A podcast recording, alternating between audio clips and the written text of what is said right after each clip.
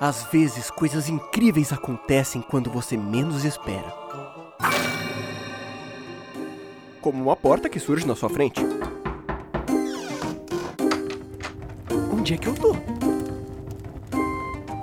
Seja muito bem-vindo à taberna do Guaxinim.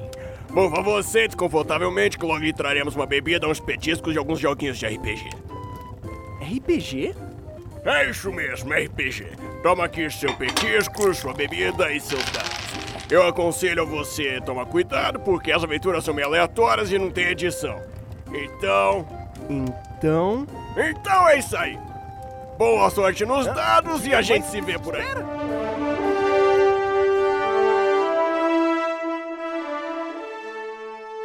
Podcast Taberna do Guaxinim. Aventuras divertidas, aleatórias e sem edição. Então, ô, produção, cancela o som de fundo, viu? A aventura de hoje é. Olá, tudo bom? Aqui é a Agatha e eu tenho um aviso muito importante para você. Esse episódio não é recomendado a menores de 18 anos. Caso você seja um piquetucho, por favor, veja o próximo episódio. Obrigada. Agora o. Eu vou confiar que ele vai gravar tudo. Que se não gravar vai ser uma pena. Ficar de olho ali no chat também pra ver se ele sai. Não é que ele sai, é que ele tá vendo que ele tá com um círculo verde ao redor dele. Se ele parar com esse negócio é porque tem alguma coisa errada. Entendi. Da última vez que a gente perdeu, não foi nem que ele saiu, foi que não com o círculo e a gente não percebeu. A gente, eu não tava nem lá.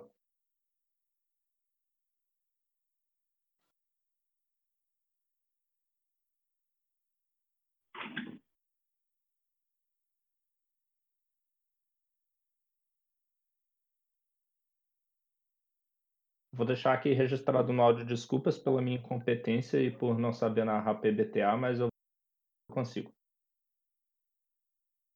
Não, A mas gente- tá tudo certo. A gente não sabe jogar também, então tá tudo certo.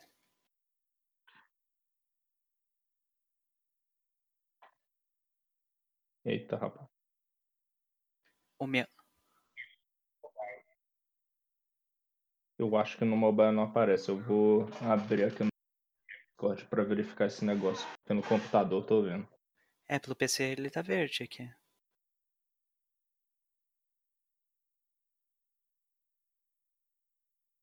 Não, que bom que você avisou. Obrigado.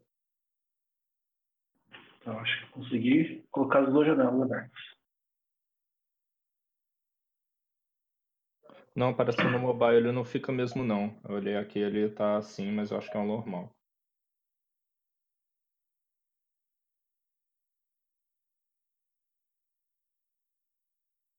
Vou esperar que seja o normal. O jogo pede para eu fazer as coisas numa ordem que eu não acho a melhor possível. Acho que a última coisa que a gente tem que fazer é, antes do nome, é escolher o movimento avançado para o seu coelho. Então, eu vou começar pedindo para vocês botarem os quatro atributos do seu coelho.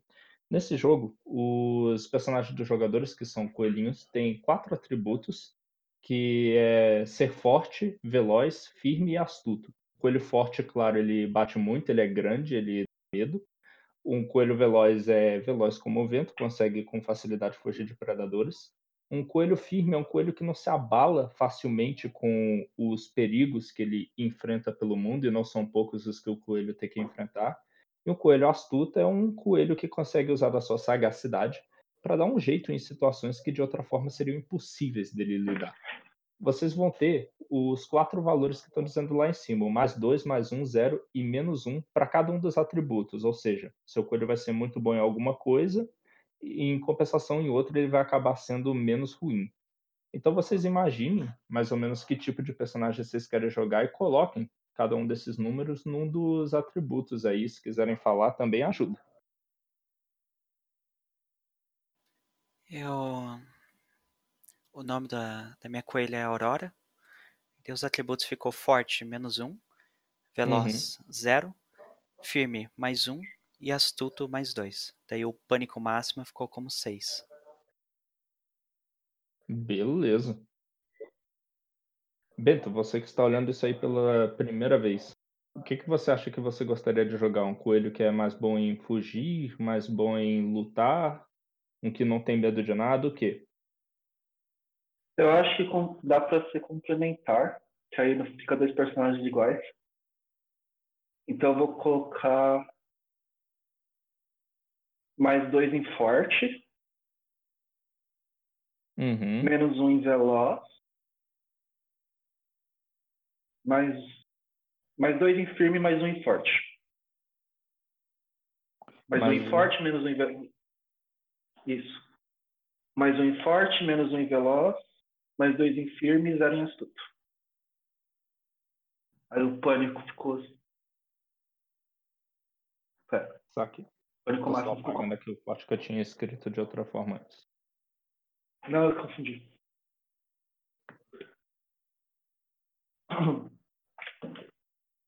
Beleza. Após isso, é você narrar um pouquinho sobre como seu coelho se parece, até levando isso já em conta o que vocês colocaram. Rafa, você já pensou em como a Aurora se parece? Ela é um. Vale dizer que essas opções aí na ficha são só algumas sugestões, né? Pode inventar outras completamente. Uhum. Ela é um coelho branco com algumas pintas marrons, quase mostardas, assim, como se fosse pela- um, quase amarelo. E com os olhos vermelhos, né, e as orelhas grandes. E ela é mais compacta e mais esguia, com o pelo bem fofinho. Com o pelo bem fofinho. Cadê o D&D deixar você fazer um personagem com o pelo fofinho? Não tem.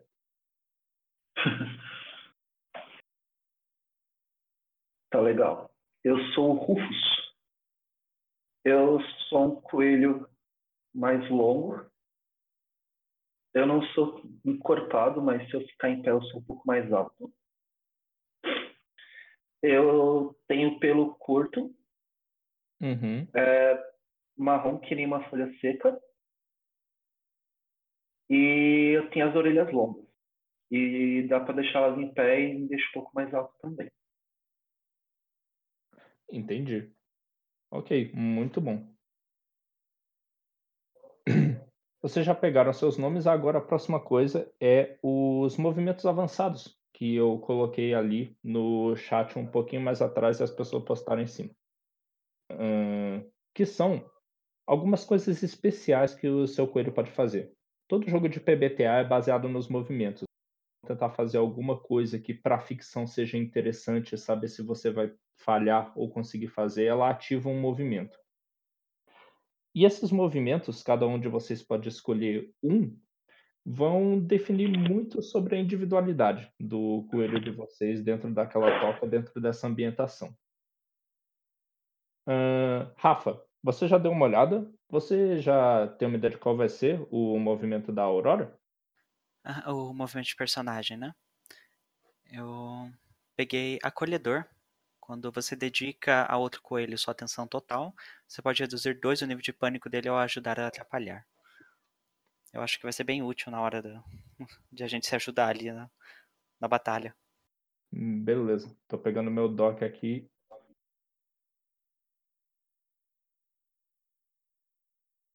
E grifando o acolhedor para lembrar que tá com você.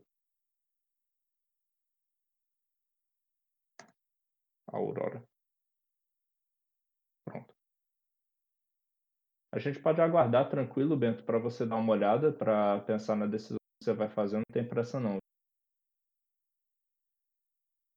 Tá certo. Eu tô indeciso entre alguns.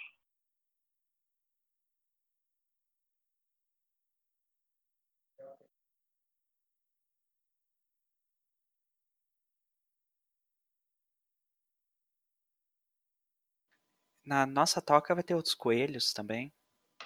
Vai só Vários outros, dois. isso vai ser algumas coisas que a gente vai definir agora com as perguntas do cenário. Ah, ele tem pergunta também. Tipo, Dungeon World.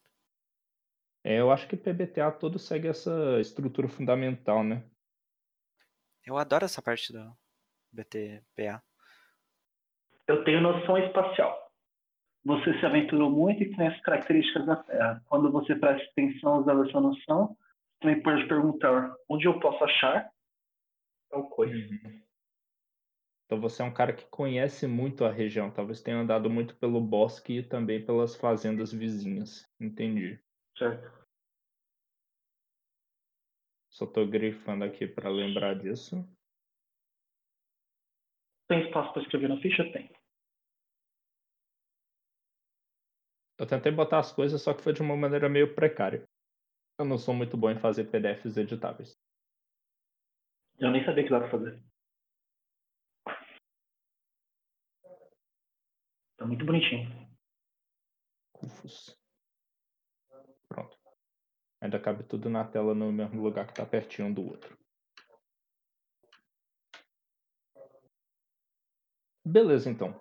Eu já falei um pouco sobre a ambientação onde vocês estão. Um bosque que é bem grande, mas ladeado em todos os lados por diferentes fazendas que são monoculturas e que uh, são muito perigosas assim para os coelhos.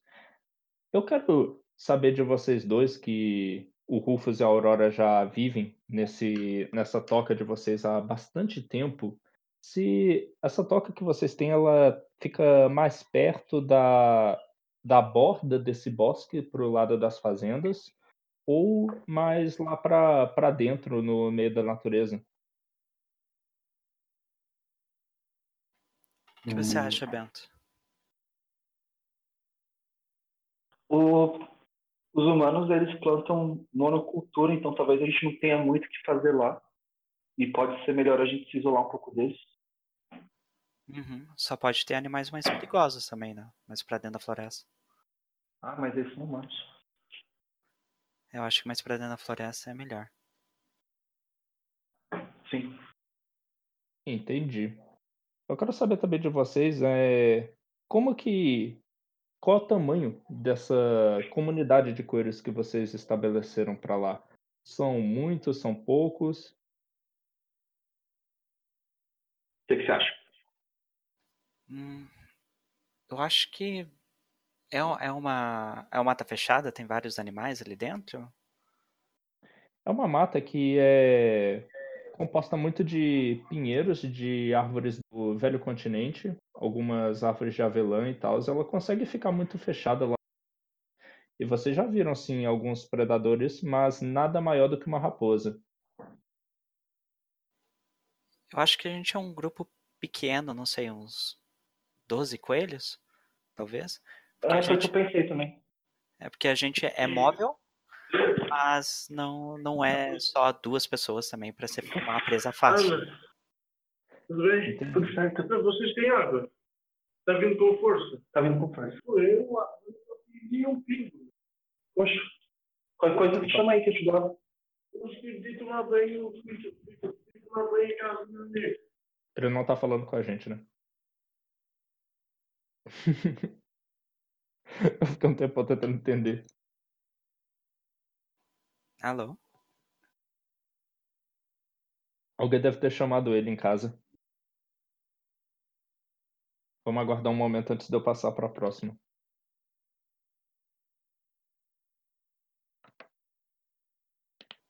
Estão aí? Oi, gente, desculpa. Calma aí, você tá me ouvindo, Rafa? Eu pedi um favor aqui.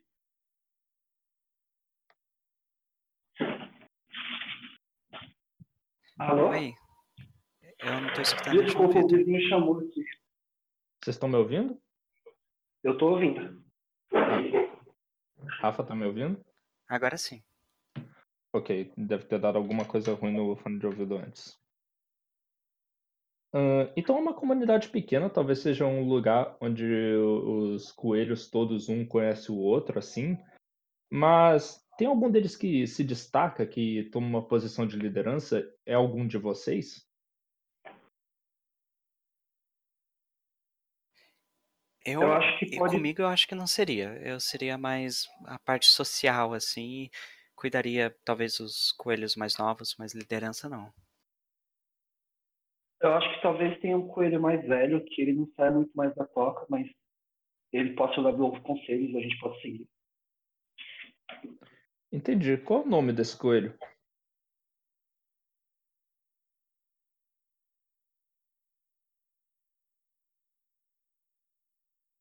Hum,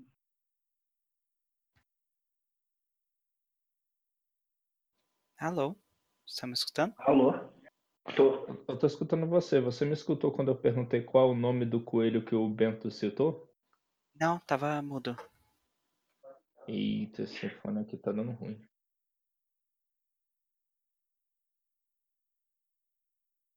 Vou mexendo nele, mas pode falar que eu ainda tô ouvindo. Ele perguntou se tinha algum coelho mais líder. Aí eu sugeri de talvez ter um coelho mais velho. Que a gente- que ele não saia muito da toca, porque ele é mais debilitado. Mas ele dá bons conselhos. Uhum. E o, qual seria o nome dele? Isto. Pode escolher. Vixe, não joga isso pra mim, não. ah, é, só dá o nome do coelho. Puta, nome de coelho. Eu acho que seria algo. Rogério. Pega a, su- a sugestão do chat mesmo. Ah, Rogério. Pode ser Rogério. é, pode ser Rogério. Eu vou me esforçar muito pra não chamar ele de Rogerinho. Pode ser Rogerinho. É o filho dele, daí é Rogerinho. Entendi. Só uma pergunta sobre o relacionamento. É, vocês dois, como vocês começaram a ser mais próximos assim? Eu acho que a gente é um grupo familiar pequeno, então a gente sempre foi próximo. Talvez. Uhum. Falando de vocês dois, no caso, a Aurora e o Rufus. Por que que eles são amigos assim desde a infância? Acho que pode ser assim, que nem a Aurora chegou de outra, de outra toca eh, que foi destruída pelos humanos, né, que construíram por cima, e chegou quando filhote. E desde então ela viu que no, o, qual, é, no Rufus as coisas que ela não tinha, que nem ela sempre foi, apesar de ela saber conversar, ela sempre foi fraca. E daí ele, ela viu nele que ele pode ajudar nela nas coisas que ela não consegue. Eu acho que foi criando amizade a partir disso. O que você acha, Bento? Eu acho que é uma boa.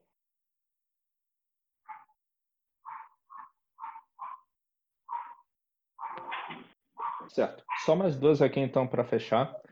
Hum, primeiro, tem um casal de predadores que fica sempre dando a- as caras por aí pelo bosque que vocês até já criaram alguma familiaridade, uma familiaridade muito desagradável. Quem são eles? Que tipo de bichos são? São raposas, ah, texugos, arminhos, doninhas? Uma coruja, talvez? Um predador. O que, que seria um predador? uma coruja vai ser muito difícil.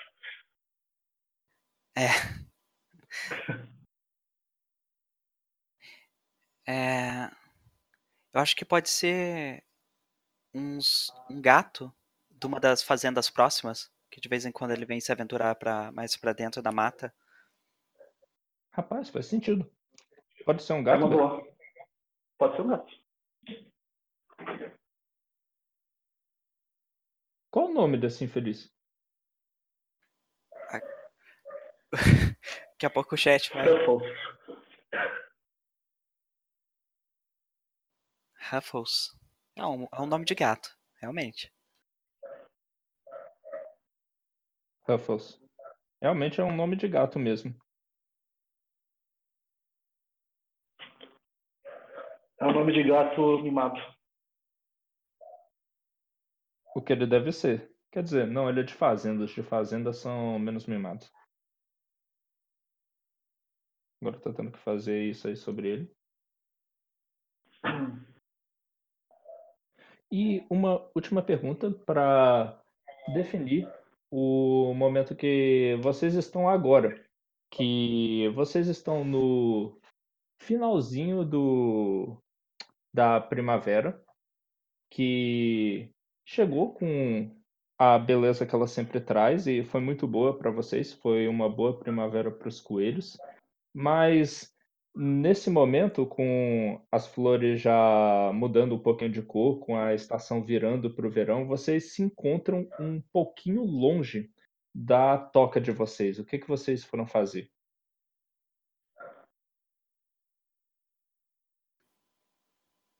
Tem alguma ideia, Bento?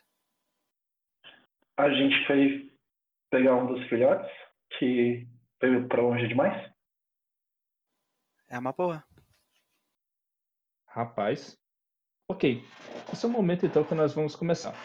Só mais um aviso antes da gente começar isso. Talvez até para o ouvinte que talvez esteja ouvindo a gente. Uh, nesse jogo sobre coelhinhos fofinhos vivendo aventuras deles no bosque, a gente vai se deparar frequentemente com o ciclo da vida. Ele completa e talvez até as partes mais desagradáveis dele, para o mal dos coelhos. Tá todo mundo confortável com isso? Sim. É, tem que estar, né? Para vocês que estão aqui no jogo, se alguma coisa estiver passando dos limites e seja não devo abordar, simplesmente fala no chat, não vai precisar explicar porquê, não vai precisar parar o jogo, só vai ser um sinal para eu mudar a direção que a ficção está indo. Mais ou menos como o conceito da carta X. Não pode abordar logo. Tá aí minha sugestão.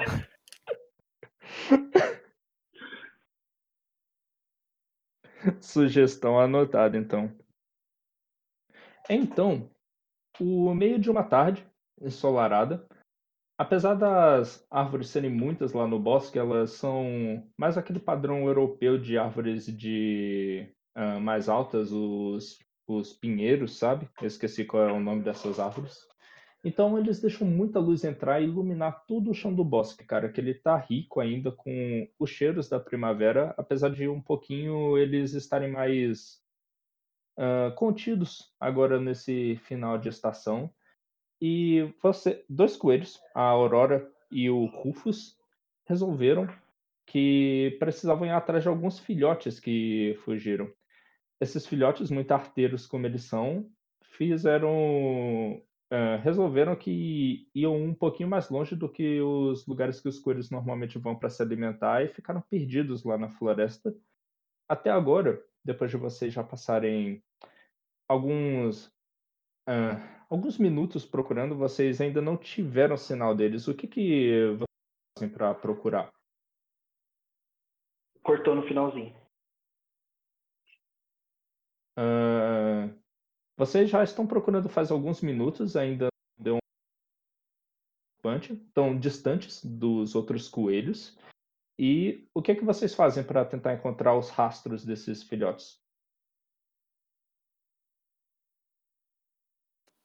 Eu acho que os coelhos, pequenos filhotes, eles vão estar. Eles não são muito. é, Eles não se preocupam muito em deixar. em- de cobrir rastros, né? Por causa de predadores, eles não aprenderam isso ainda. Então acho que eles vão brincando. Pode ter é, galho quebrado, folha, folha revirada. Acho que é isso que eu vou procurar. Ah, para ver se tem esse tipo de sinal de que eles passaram por aí, né? Ok, boa. Ah, oh, peraí só um momento.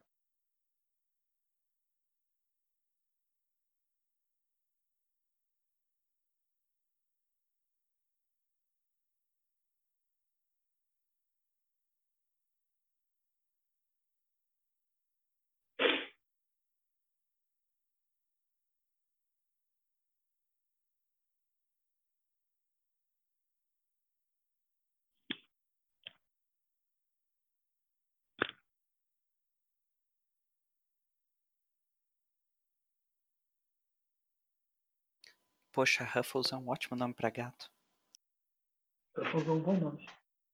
É, agora eu quero um gato com esse nome. Desculpa, tinham me interrompido aqui em casa, eu voltei.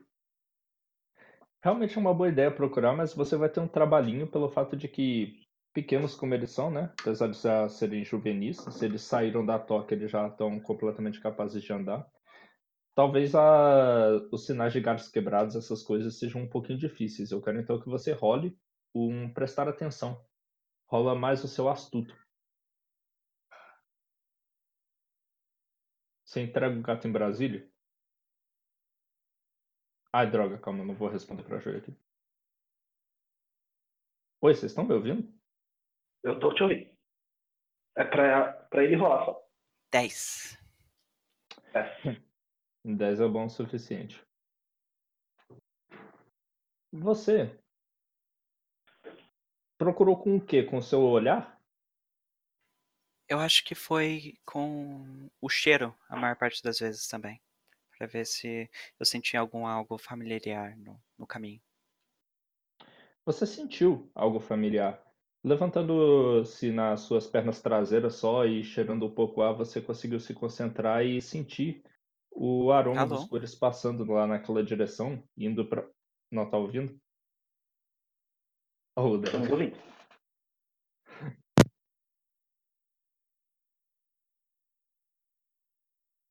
Estão me Tá ouvindo? me ouvindo?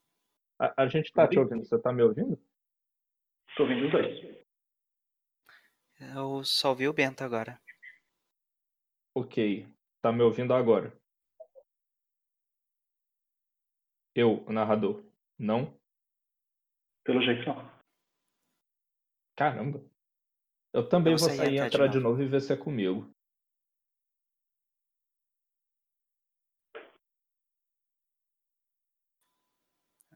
Ok. Voltei. Eu estou ouvindo o Eu Rafa. voltei, vai que era comigo. Tá me ouvindo, Rafa? Agora sim. Então estamos nos ouvindo. Você ah, consegue sentir se colocando nas suas pernas traseiras e tremendo seu narizinho para sentir o, o ar. O cheiro do daqueles filhotes que se perderam, seguindo um caminho não demarcado lá pela floresta, indo em uma certa direção. E além deles, mais para frente, já que o vento está favorável a você, você consegue sentir que eles não estão muito longe, mas tem alguma outra coisa que você não sabe identificar o que é. Ou perto deles, ou. Bom, perigosamente perto. Vixe. Eu consigo usar a minha noção espacial para saber mais ou menos o terreno do que tem naquela direção? Hum, Se tem algum rio, se tem colinas. você sabe que lá para aquela direção tem aquela antiga estrutura que os humanos colocaram lá e que há muito tempo eles não visitam. Ela lembra muito para os seus olhinhos de coelho um descampado que é coberto por um tapete verde de uma grama que é ruim de comer. Ok. Eu, Então a gente vai ter que ir. é, tem algo atrás do- dos filhotes. A gente tem que ir rápido, mas não vamos pelo ca- mesmo caminho. Vamos pelo lado, se esgueirando. Sim, mas a gente fica junto. Sim. Eu posso ir na frente. Então. Vocês, ahn, se esgueirando, por enquanto não vou pedir um movimento para isso, vão se aproximando desse lugar e o cheiro vai realmente ficando mais forte. E vocês descobrem ahn, rapidamente que os coelhinhos, eles estão lá, eles estão perto daquele campo que os humanos fizeram, mas não se aventurando muito por lá, eles estão mais perto da árvore. E conforme vocês se aproximam, ah, vocês percebem que o outro cheiro, vocês dois dessa vez percebem, agora que vocês dois estão de olho, está bem próximo deles e eles estão inspecionando com uma certa curiosidade a raiz de uma, uma árvore próxima. É, mas a gente não conseguiu ver exatamente o que é o predador que tá atrás dos, dos filhotinhos. É um cheiro estranho, assim, você não consegue colocá-lo dentro de nenhum predador que você conhece. É isso que te deixa de orelha em pé.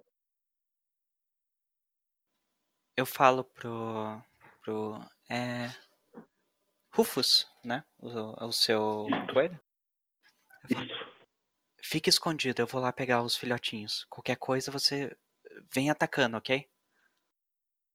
Eu não vou ficar escondido muito longe, não. Vou andar um pouco mais atrás. Pra você, se alguma coisa acontecer, já entrar em ação, é isso? Isso. Exato. Entendi. Você vai se aproximando, você toma cuidado para os filhotes não perceberem você até você chegar perto ou você se anuncia? Como você se aproxima, Aurora? Eu acho que eu vou chegando mais perto sem eles perceberem.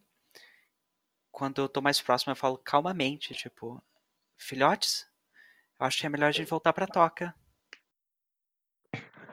Uma delas chega a se assustar e dá um pequeno pulinho que você acha cômico quando ela estiver chegando, antes dela te reconhecer com o coração batendo alto e falar: "Ai, titia Aurora, desculpa, a gente a gente não tá tão longe assim da toca, tá?"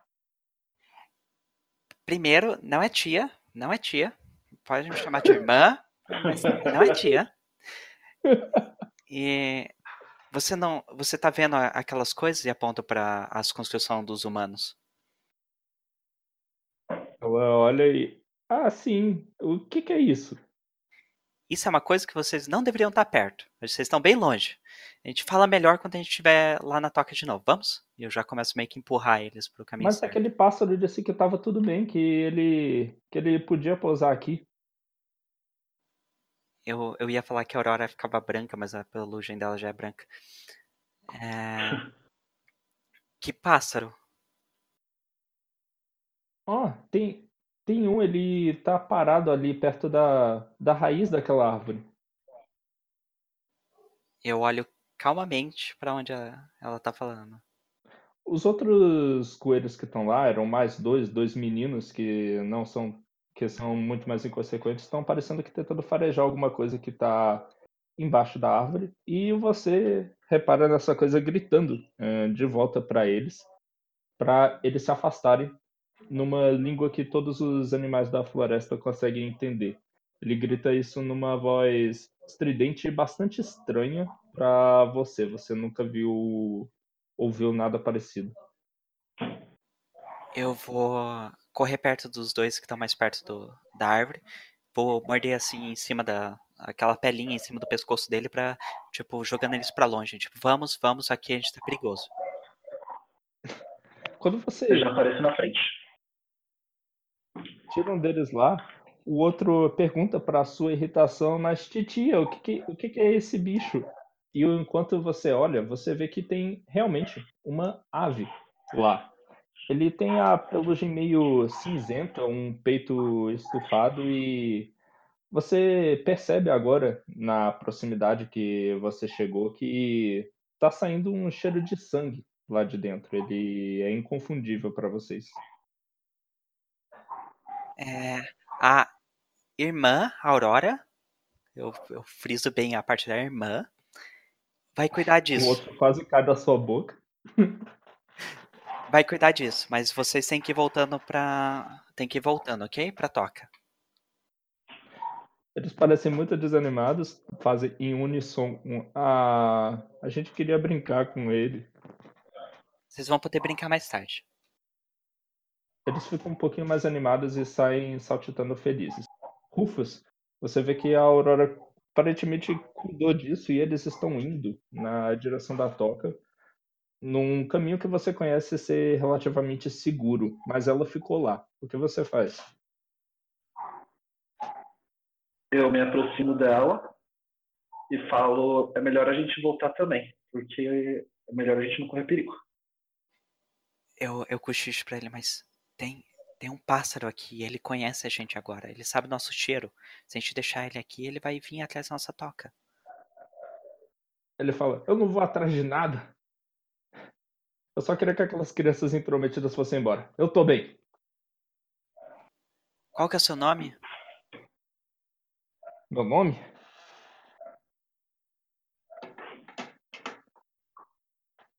Ele se empolera mais no lugar assim onde ele tá. Ele estufa o peito cinza dele põe pra fora e fala que os amigos dele chamam ele de debochado.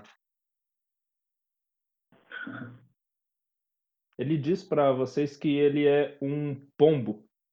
Uma coisa que vocês não tinham visto até então. Eu olho meio estranha pro Rufus. Você você já ouviu falar sobre pombos?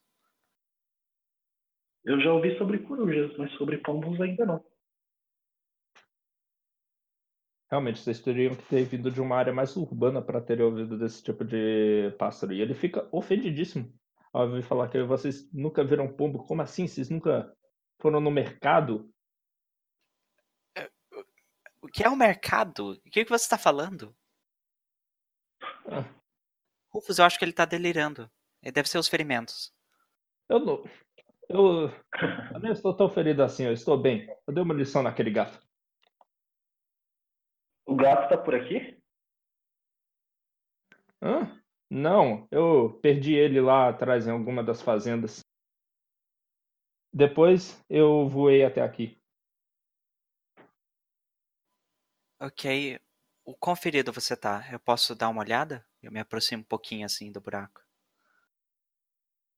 Ele parece um pouquinho relutante de deixar você olhar pelo fato de que ele acabou de conhecer você e. né? Faz um teste de falar francamente aí, faz, rola esse movimento. É com astúcia.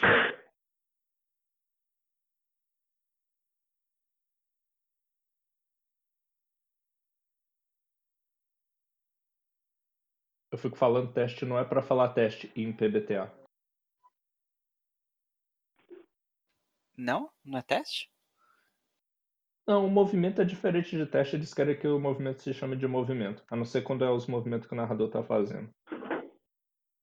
É De qualquer modo, você passou bem. Você passou bem pra caramba e parece que ele confiou em alguma coisa no seu olhar.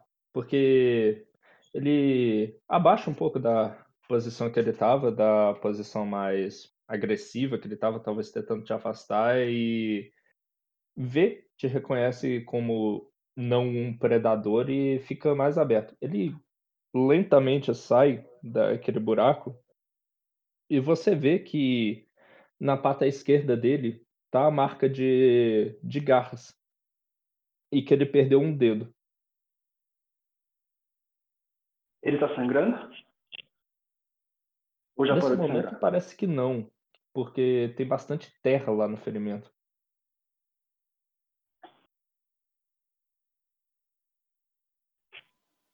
Ok, se. Eu acho que se a gente deixar você aqui, tem perigo do gato vir aqui e fazer o resto do trabalho, não? O gato vem até aqui? A gente Às já vezes teve. ele chega.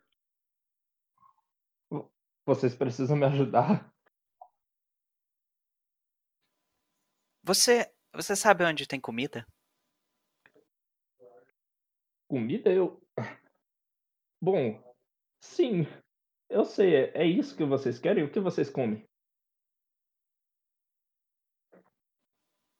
Eu olho pro Rufus assim. A gente pode fazer uma troca com ele.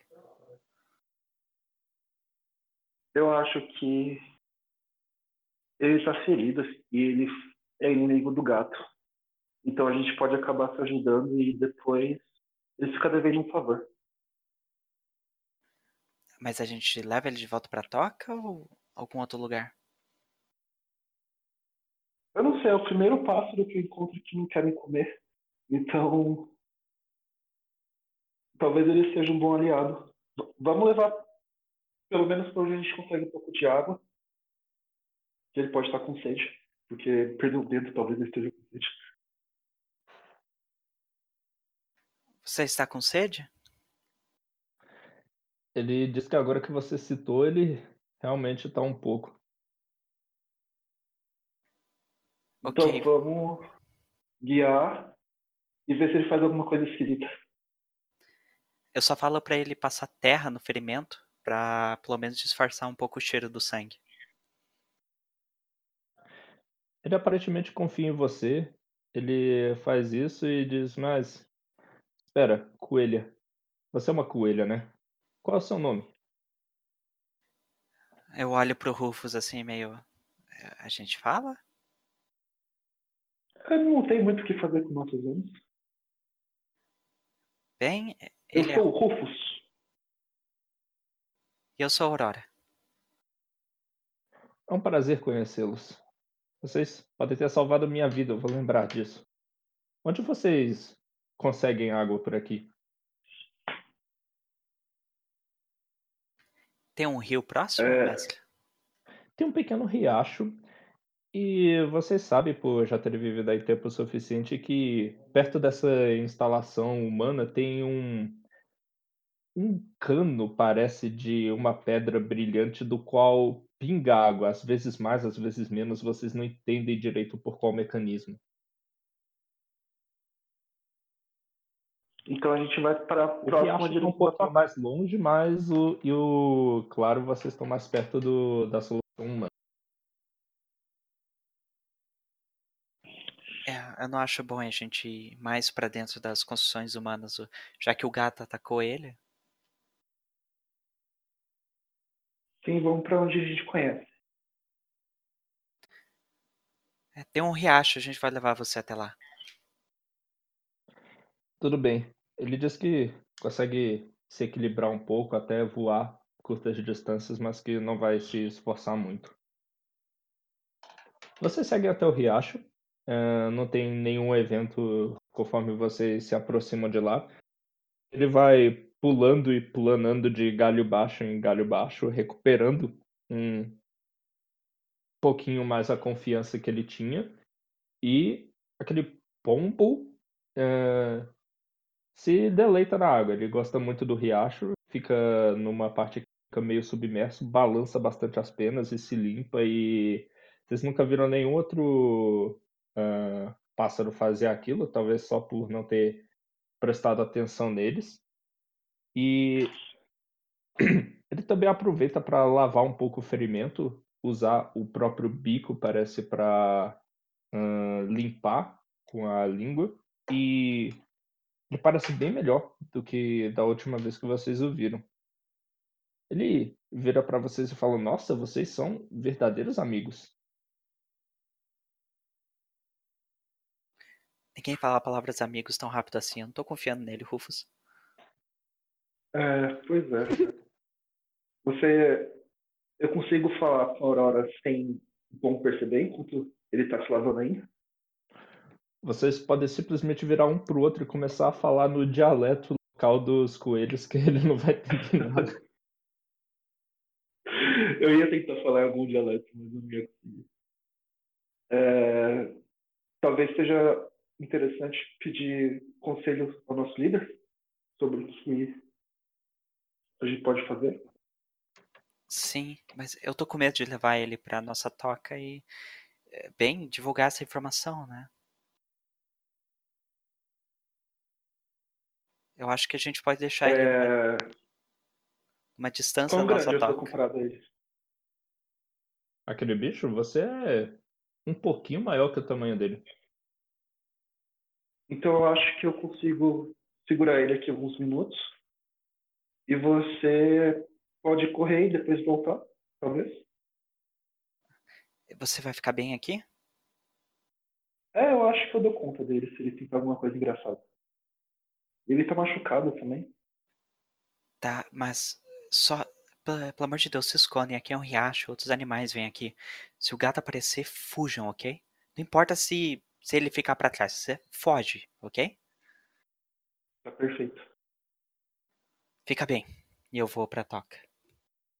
E vá com cuidado. Enquanto você vai pra toca, o Rufus fica lá com o pombo. Ele vira pra você e fala: Ei, não é muito educado você falar outro dialeto com as pessoas do lado. O que, que vocês estavam dizendo? A gente tá falando palavrão, a gente não queria ser indelicado, assim. Você não tá aqui, Aurora. Desculpa. Brincadeira, viu? Nós estávamos nos indagando se a gente conhecia alguma ave parecida com você, imaginando se a gente tinha alguma coisa que talvez você pudesse comer. Então ela foi procurar alguma coisa e, e ela já retorna. Ah, sério? Ora, seria muito bom de você, mas o que eu quero mesmo é voltar a voar logo e chegar em casa. Acho que eu precisava realmente só de um pouco de água e eu acho alguma coisa no caminho, não quero importuná-los. Também não quero passar muito tempo aqui se eu puder evitar. Sabe, já que vocês me salvaram, eu acho bom avisar. Tem coisas ruins vindo para esse bosque. Que tipo de coisas? Humanos. Mais deles do que eu jamais vi. Eles estão saindo do lugar onde eu moro e vindo para cá. Às vezes eles me trazem junto. Como eles trazem? Numa gaiola. Alguma eles me dão comida, então é muito bom para mim e para os meus irmãos que trabalhamos nisso. De vez em quando eles amarram alguma coisa em nossas patas e nos deixam ir. Certo. E tem alguma coisa na sua pata agora? Que eu não vi? Ah, ele fica muito cabisbaixo. Depois de você perguntar isso, ele fala: Tinha. O gato cortou. Eu estou muito envergonhado. Eu, eu levo meu trabalho muito a sério, sabe? Os humanos realmente nos ajudam tanto e eles só pedem isso. Entendo. E mesmo assim você pretende voltar para ele? É o único lar que eu conheço. A gente não deixa a nossa casa assim sem, o, sem os melhores motivos. Eu acho que eles vão me perdoar. Sim, eu compreendo. Enquanto isso, ah, aliás, desculpa, Rufus, você ia perguntar mais alguma coisa? Não, pode passar. Passando para Aurora, não demora muito para você percorrer o caminho para a próxima toca.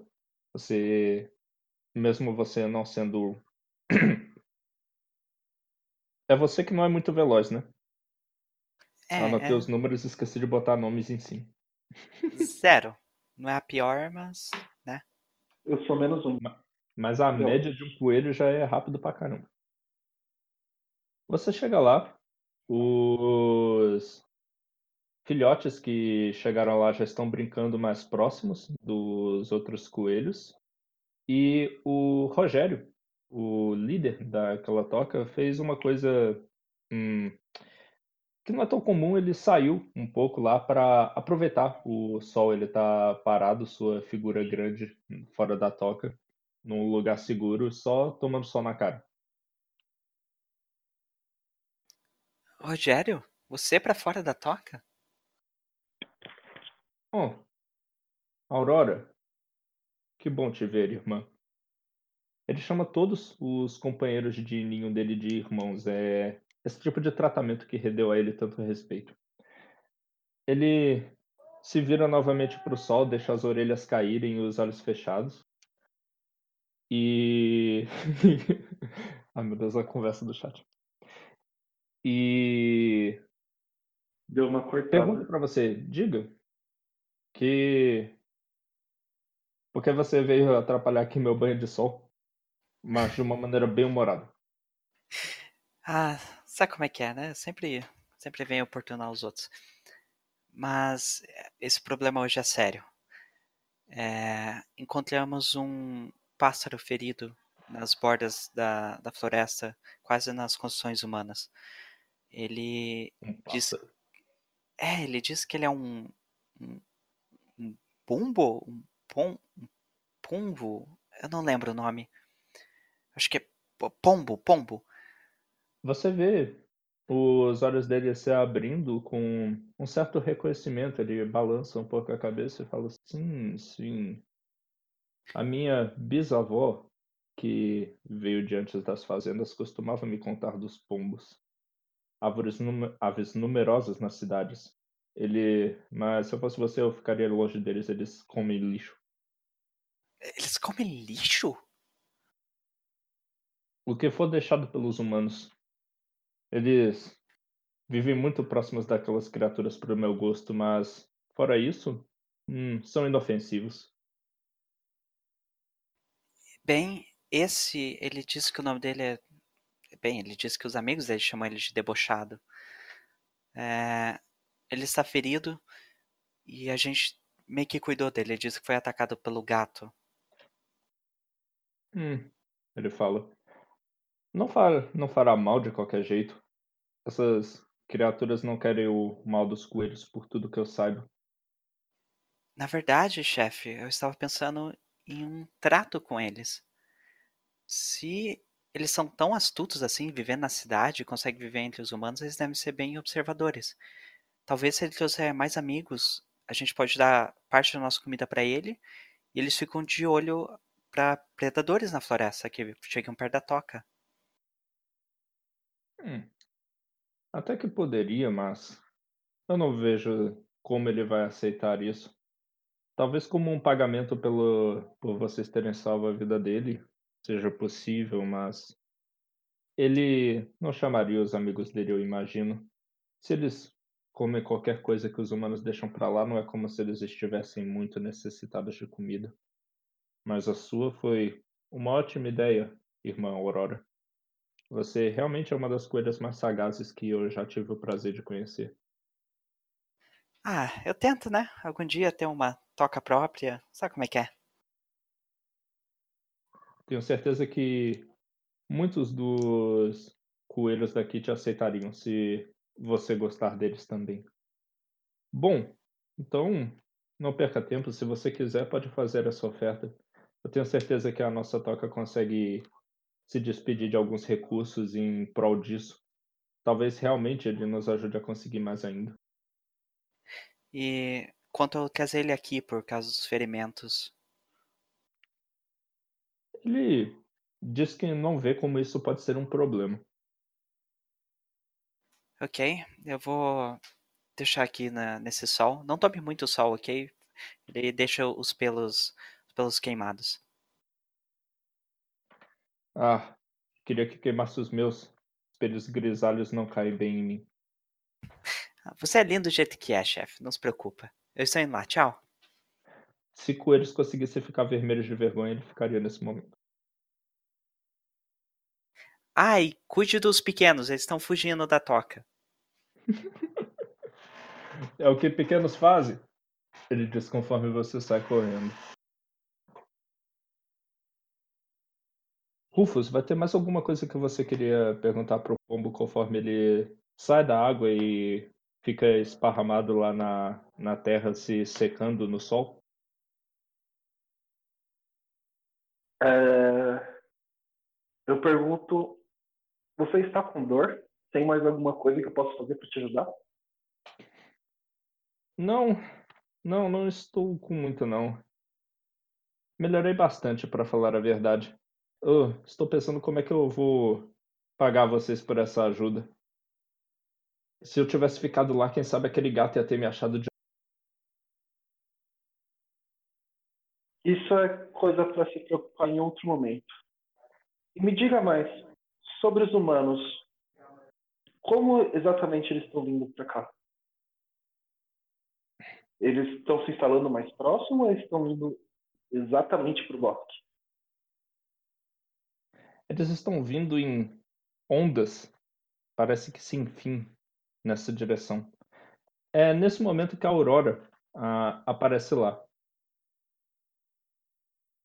Você vê que o debochado, aquele pombo lá, que estava até com uma expressão alegre da última vez que você viu ele, está com um pouquinho mais de seriedade no rosto dele quando ele fala essas palavras assim para o russo.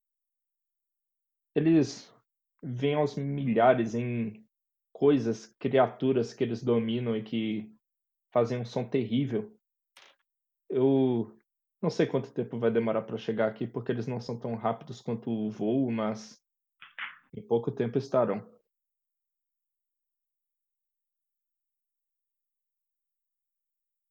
Ah, tinha saído. Oi? Ah, que você chegou bem na hora que o debochado não estava mais usando a expressão alegre que ele tinha antes quando vocês deixaram ele na água ele parecia o pássaro mais contente que vocês já viram. Ele está respondendo a alguma pergunta do Rufus, que você não ouviu qual foi, do Rufus, e ele começa a falar da vinda dos humanos em grandes números nessa direção, citando máquinas que eles usam que fazem um tremendo barulho que você já viu poucas vezes na sua vida, quando você ousou se aventurar lá para perto das fazendas e tudo.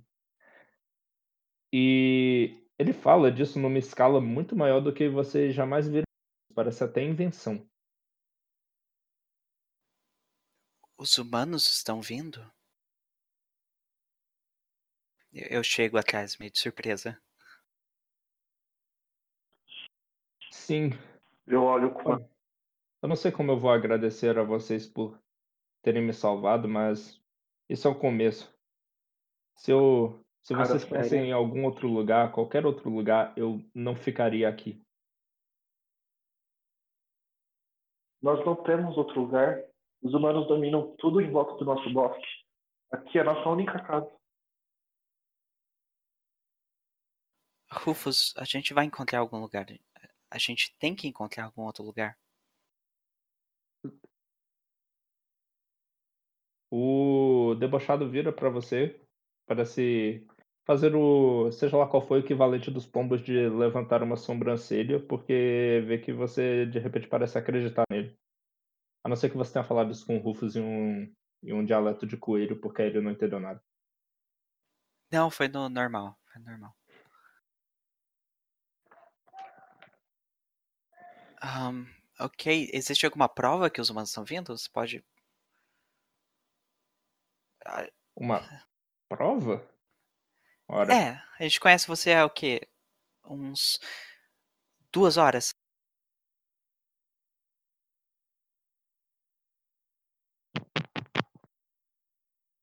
cortou seu áudio, Rafa. Ah, desculpa.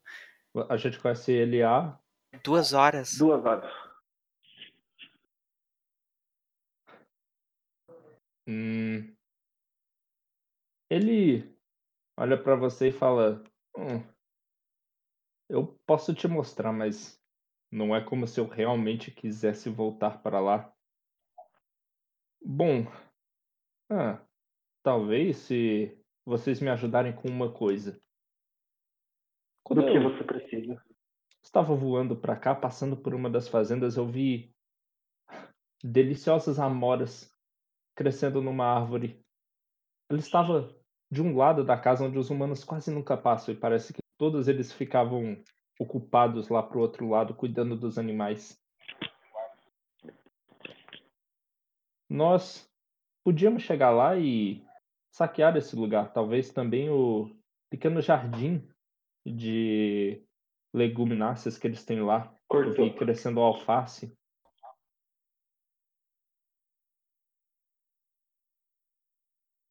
Alta é essa árvore de armo- de amoras? Nós, coelhos, não somos exímios escaladores de árvores.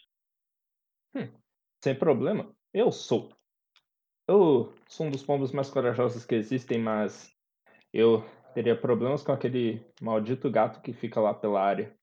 É dele que eu precisaria que vocês cuidassem um momento, porque se eu conseguisse um segundo, eu ia derrubar vários no chão e vocês poderiam levar. Olha pro Rufus. O que, que você acha? Eu não sei, são algumas frutas apenas. E nós teríamos que lidar com o gato. O pombo pode muito bem voar, mas a gente vai ter que lidar com o gato. Além das amoras, você tem algo a mais para oferecer pra gente? A prova que vocês pediram, se nós passarmos lá na fazenda, vocês vão poder dar uma olhada no que eu tô dizendo. Mas, se não for pra lá pra tentar pegar essas amoras, eu só digo a direção e vocês vão.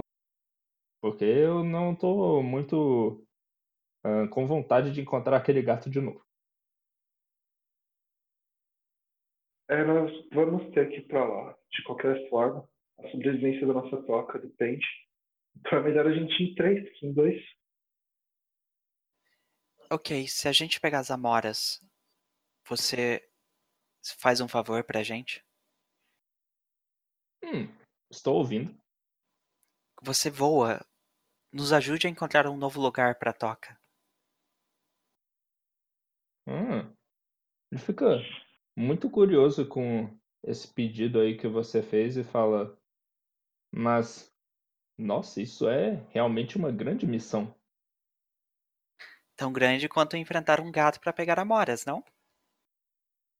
talvez maior. Eu não tenho certeza qual, onde teria. O que vocês estão procurando? Outro bosque? Não sabemos. Eu acho que essa parte a gente pode conversar com o nosso líder depois. Mas não seria algo perigoso para você. Não, não se preocupa. Hum, eu ficaria mais tempo longe de casa. Eu quero que você tente fazer outro teste de falar francamente para ver se ele vai aceitar essa proposta aí que você está fazendo. 2d6 mais astúcia. Hum. Ele diz assim para você: Olha, depois de muito considerar no, na cabecinha de pássaro dele, ele diz: Olha, eu posso realmente considerar fazer isso, mas nós temos que ir lá pegar aquelas amoras primeiro. Aí eu vou ter as energias para eu conseguir voltar para casa, talvez até falar com alguns amigos. Se talvez só conversando com eles eu consigo o que vocês precisam, se não, talvez eu consiga voando.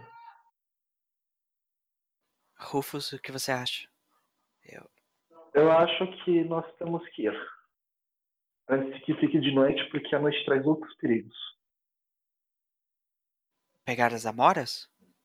Isso. Hum. Ok, senhor debochado. Nós aceitamos então. Tudo bem. Vocês seguem eh, junto dele até bem perto, mas ainda em segurança, daquela fazenda que está do outro lado de uma cerca de madeira que fizeram. O debochado para numa árvore próxima. Ele parece muito mais ativo e mais corajoso do que ele estava antes. E ele decola de lá para dar uma visualizada no local inteiro. Vocês veem aquele pássaro lá de longe, quase não dá para ver ele no céu. E se pergunta até como é que deve ser voar. Depois de um tempo, ele volta discretamente, ele entra na floresta por outro lado e depois vai pulando de árvore em árvore de volta ao lugar onde vocês estavam. E ele fala para vocês: Ok, eu dei uma olhada. Realmente está tudo aqui. Os humanos ainda estão lá na frente. Parece que eles estão movendo animais. Eu vi que tanto o, a pequena horta deles quanto. É o quê? Você viu algum predador no caminho? Ele fala, aquele maldito gato. Ah, não. Eu não pude evitar. Eu tava voando lá de boa e ele resolveu que ia olhar para cima. Ele, ele viu, viu você? Eu... Calma, eu despistei ele. Eu não vim direto para cá. Além disso, parece que ele tá parado lá do lado da casa. Ele não ia simplesmente dar perseguição vindo para cá. Você sabe como esses bichos são preguiçosos.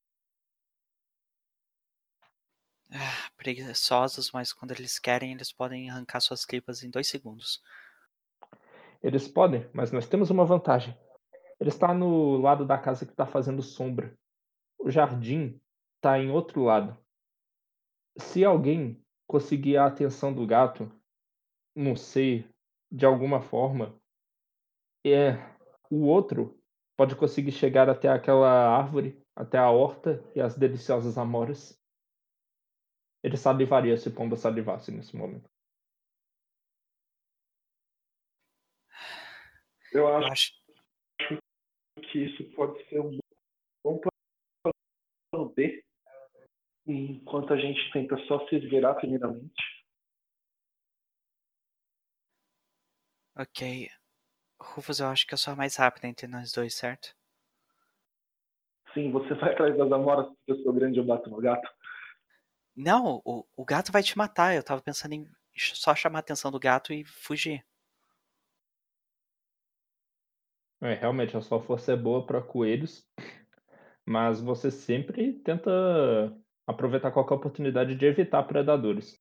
Você acha que se chegasse a isso, forte do jeito que é, você conseguiria fugir do gato até fazer um dano, mas. Hum, Depende muito da vontade dele de matar você.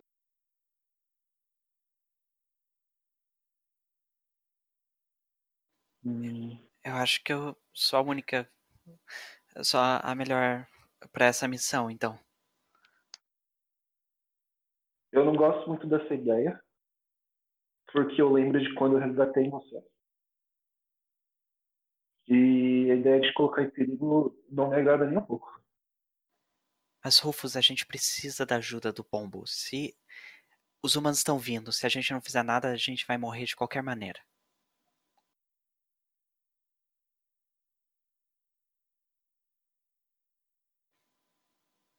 Eu vou ir. Então.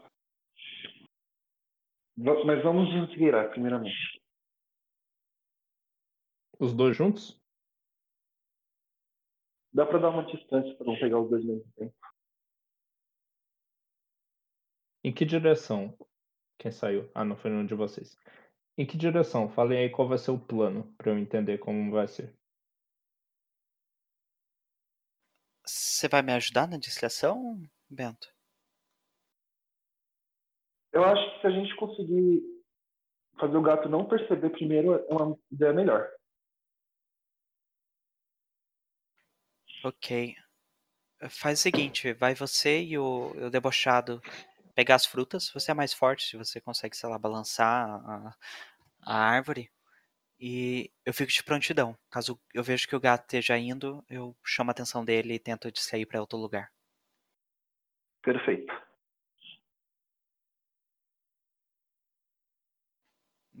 Então, mestre, eu vou ficar mais próximo do gato, do Ruffles, escondida e meio que observando para ver se ele não vai pro lado das amoras.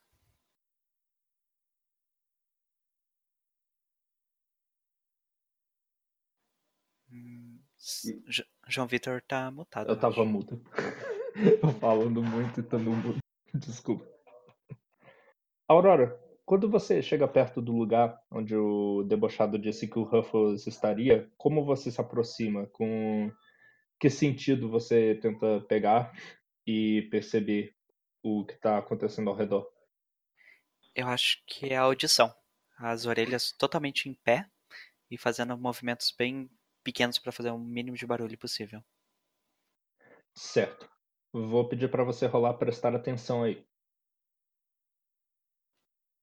Qual Menina preparadíssima, é com astuto. astuto?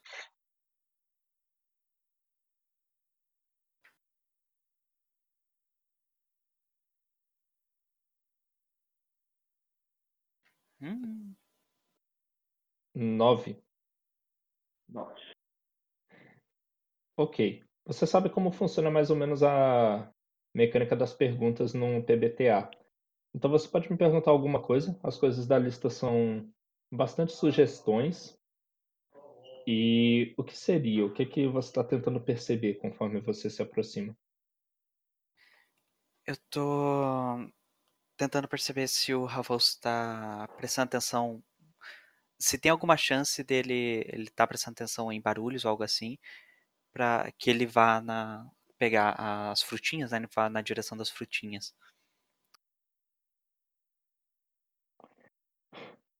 Entendi.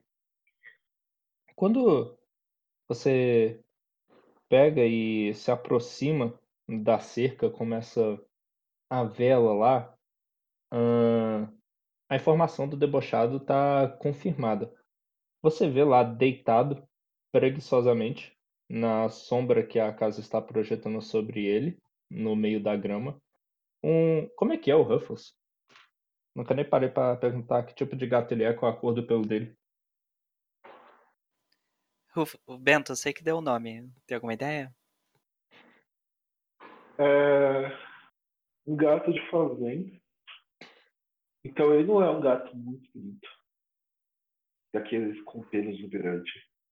É um gato normal, de pelo curto, talvez. De pelo Ele Eu um não gato. ouvi exatamente essa parte. De pelo curto, Curto, sim. porque pelo longo da fazenda isso é inconveniente. Ele pode De ser um gato preto. Preto. Olhos amarelos.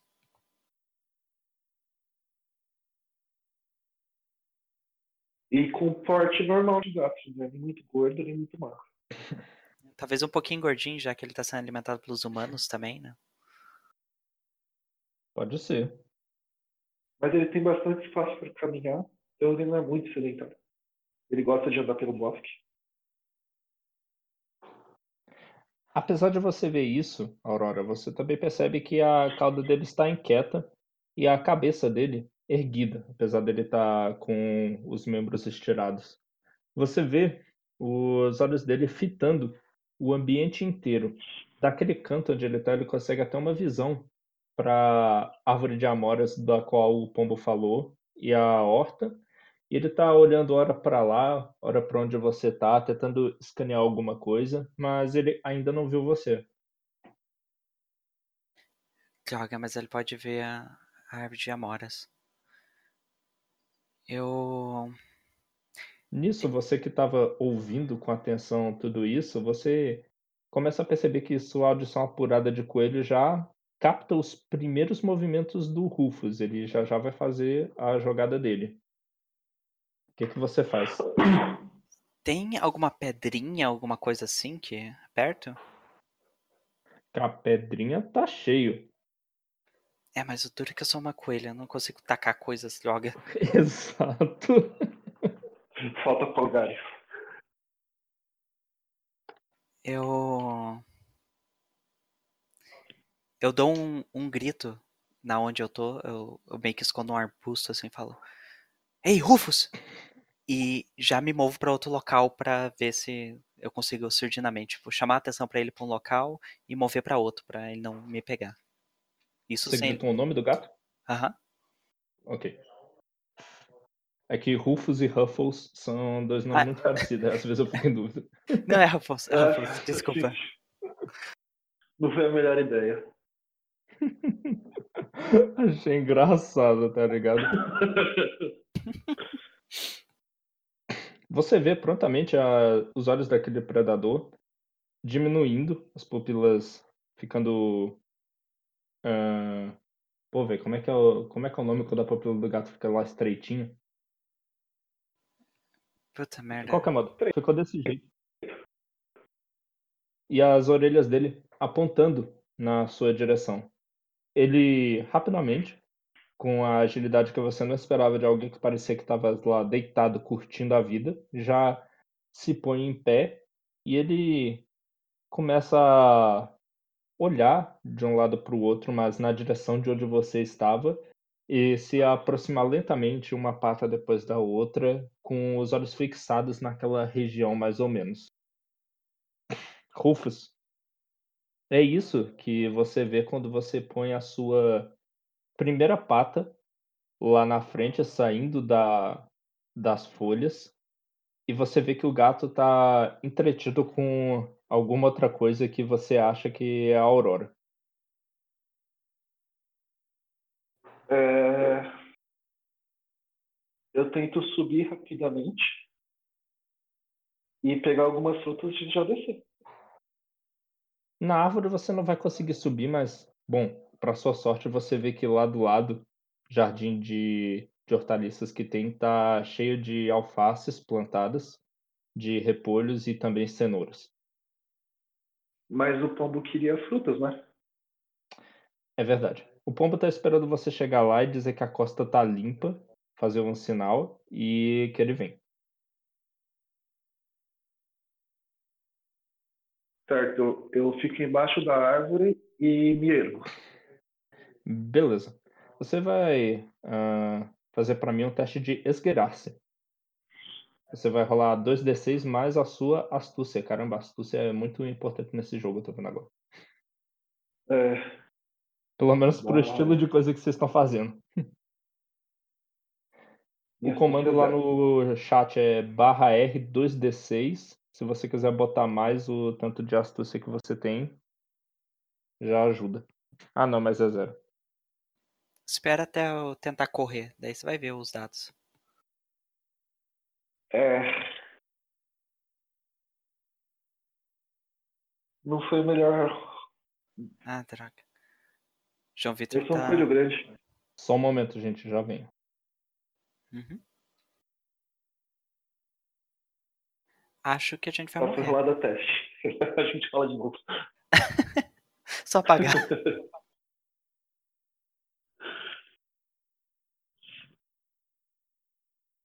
Deixa eu dar uma olhada no grupo, ver o que, que o pessoal tá falando.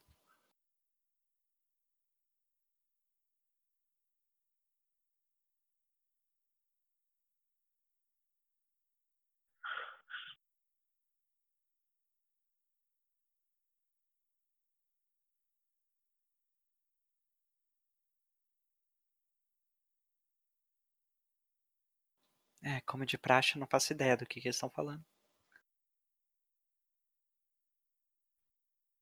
É, parece que tem uns cinco assuntos ao mesmo tempo quando você puxa as mensagens.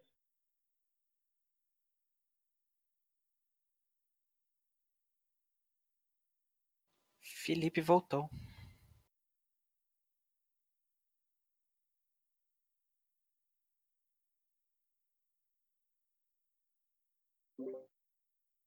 Pronto, desculpa a demora.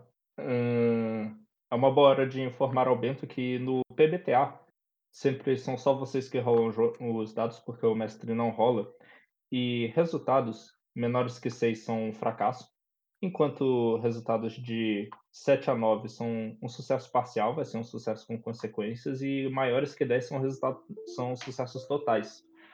Até o presente momento, a Aurora tinha jogado os dados de maneira exemplar e não uh, aconteceu nada com ela. Você, por outro lado. é a primeira vez que eu jogo dado. né, cara? Pois bem. Uh, logo quando você pega e se aproxima de lá, você vê que o gato parece não ter mudado nada a atenção dele para para aquele lugar que ele estava olhando. Ele ainda está se aproximando lentamente da cerca e ele não cruzou metade do caminho da posição que ele estava até a cerca antes de você chegar na árvore.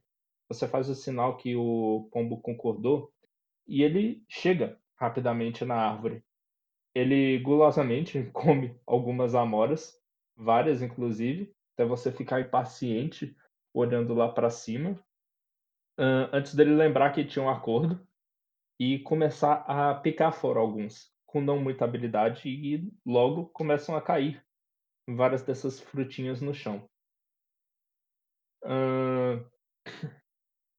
É mais ou menos nessa hora quando você sente com o seu nariz, você não estava nem prestando atenção porque você está pegando as amoras e guardando nas bochechas, está engolindo, tá como? Eu tô só guardando porque o meu interesse é em voltar para casa segura. E cumprir o acordo com o Tom. Você sente vindo de trás de você, da direção da casa, o cheiro característico dos seres humanos. Você não reconhece como nenhum dos que normalmente estão naquele lugar. E quando você se dá conta disso e você vira para trás para tentar ver o que está acontecendo, uma coisa muito ruim já está acontecendo. E você vê um ser humano que não é o normalmente, mas o que lhe chama a ele e o que ele está carregando nos braços. A uma distância bem longa de você, ele está carregando um pedaço de pau com umas partes de metal que você sabe que faz um barulho tal qual o trovão e tem a péssima mania de matar coelhos. Eu preciso que nesse momento você role resistir ao pânico. Que é 2d6 mais o seu atributo firme. Aí, é pra isso que eu coloquei firme. Certo.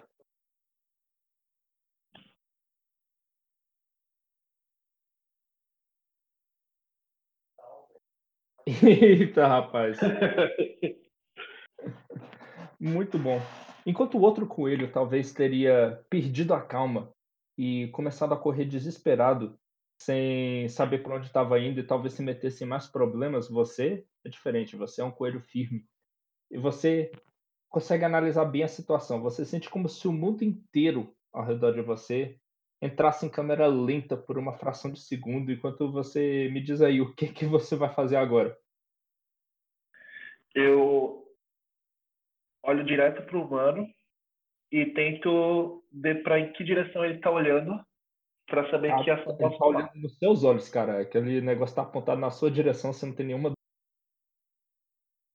Então eu dou a volta na árvore. Tentando despistar o humano, mas ainda não deixando a fazenda. Isso. Beleza. Então agora você vai pegar e rolar fugir. Você tem que rolar Fugir? mais o seu veloz. Ai, é menos meu veloz então.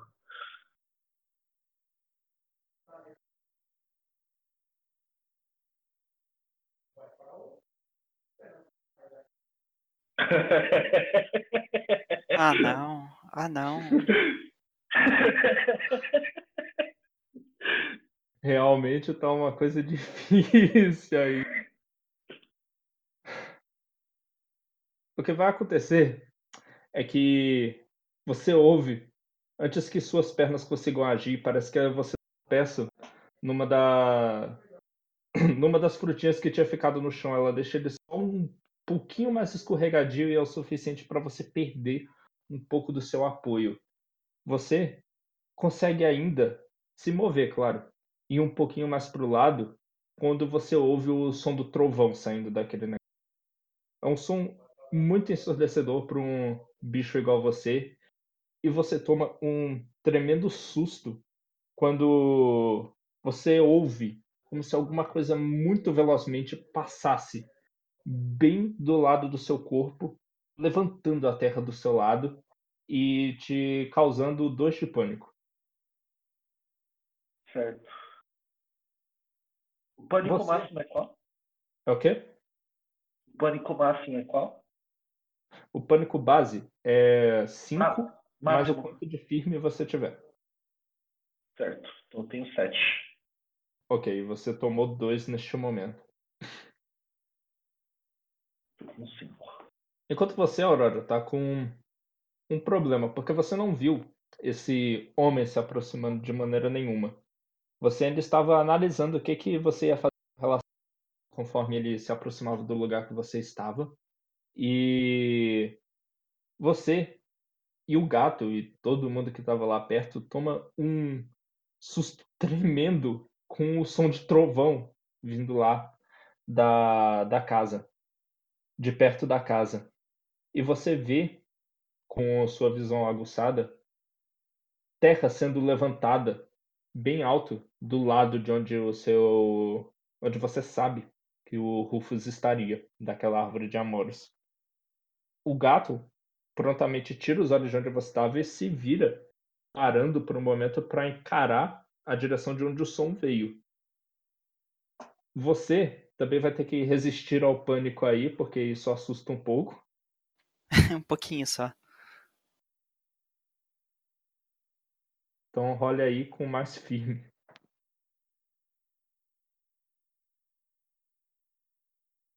Eita, você que tem menos um de firmeza? Não, Não, tinha é- mais um. É mais E um. mesmo, Mas assim, mesmo assim, e mesmo assim, caramba, você toma um de pânico. E, caralho, o que, que vai acontecer nesse momento? Você tem alguma sugestão? É, o- é uma coisa ruim que vai complicar a sua vida. como a personagem? Ah, droga. Eu acho que eu posso ter feito barulho e o humano ter percebido que eu tava ali. que o humano, realmente você fez um barulho. Você não conseguiu evitar de pular instintivamente quando você ouviu isso. Isso balançou todos os arbustos que estavam perto de você. O humano não está à vista para ele conseguir enxergar você neste momento. Mas tinha outro bicho que tá. Ele não tinha certeza de onde você estava e agora ele tem certeza e dá perseguição. O que, que Ah, você droga. faz? É, é o gato ou outro bicho? Não, é o gato. é o gato, só tem o Ruffles lá. Eu vou sair correndo. Eu, eu grito a todos os pulmões, né? Tipo, abortar missão! E vou pra onde o, o Rufus tá. correr pra lá. Eu acho Parada. que o a esse momento, quando ele ouviu o trovão, eu acho que ele entendeu na cabeça dele que tudo deu errado e que é bom ele dar o fora. de você gritar abortar a missão. Então você vai fazer um teste de fugir. É você que não era veloz? É 2d6 só, natural. Ah, não. Olha só. Tava toca já. Que isso, cara. Vocês estão dando umas sortes que eu não estou esperando, tá ligado? Eu também não.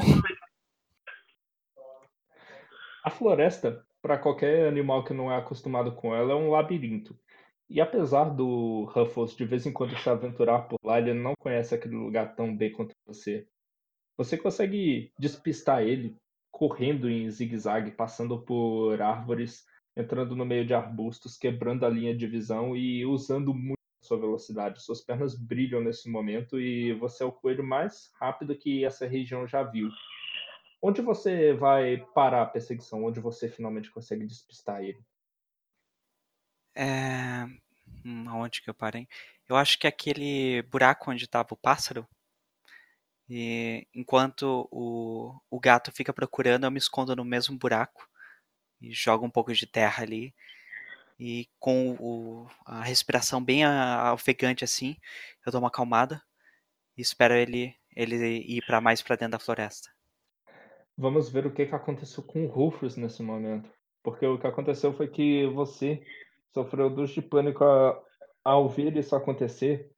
E você vê que o seu companheiro, aquele pombo nesse momento, ele deu tchau à operação bem antes de você, enquanto ainda com dificuldade conseguiu se sair da linha de visão do humano. Você não sabe direito como aquilo que ele tem na mão funciona, mas aparentemente ele precisa estar tá te enxergando.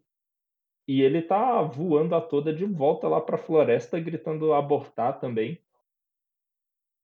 E você, o que vai fazer? O que aconteceu quando eu ganhei das de pânico? Você acabou, não era bem onde você queria, atrás da árvore, encostado assim no tronco dela. Você não consegue mais enxergar o humano e vice-versa. Então você acha que está protegido por um momento, mas é por um momento. Ah, eu tenho uma dúvida. Esse, quando chega em 7, que é o pânico máximo, o que, que acontece? Eu morro? Bom, você é tirado da ficção, é como o sistema gosta de dizer. Uma das maneiras Ah, tá. disso acontecer, e a mais comum, é se você morre. Tá certo. É... Peraí, deixa eu ver o GIF. Valeu, Felipe. Você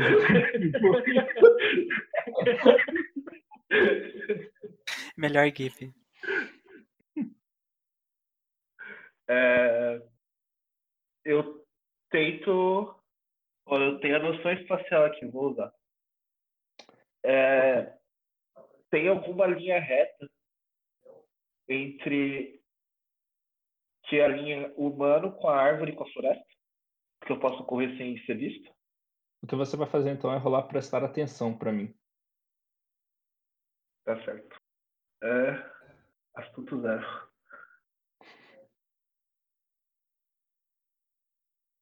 Dois, dez, seis. Rapaz. Bento, quer trocar de dado? Eu dou meus dados pra você. É. Ai, Deus, se desse pra fazer um negócio desse no Discord. O que acontece é que você vê aquele humano. Quer dizer, você tenta se concentrar na situação que você tá, lembrar da- das coisas que você sabe que estão lá, dos lugares que você sabe que conhece, e você, cara, não consegue. A adrenalina tá a mil, você não consegue parar sua mente e se focar nas coisas que você antes saberia. E você só se dá conta do tempo que você passou com essa questão quando, de novo, você ouve aquela explosão e você vê um pedaço da raiz da árvore bem do seu lado, ahn, saindo, voando, com vários pedaços para todos os lados. Alguns chegam a te atingir, não te machucando muito, mas te assustando pra caralho. Eita, mas. Quando você olha, ah, sofre um de pânico por causa disso, e quando você olha, você percebe que o está correndo e quando ele percebe que você está lá, ele já começa a parar e pegar no punho dele aquele objeto de novo. O Bano tá correndo na minha direção? Na sua direção, ele parou de correr. Ele parou, parece que está se preparando para convocar o poder sobrenatural que ele impunha. Então. É uma arma, caso vocês não tenham percebido. Ele tá atirando em você. Sim, sim. Mas você, coelho, não tá entendendo muito bem. Eu tenho outra ação? Sim. O que você vai fazer? Ele tá se preparando. Eu corro em linha reta. Eu corro em linha reta pra longe. Pra lá pra floresta? Isso. Rola fugir aí. Tá. Aí eu coloquei menos um em veloz por quê?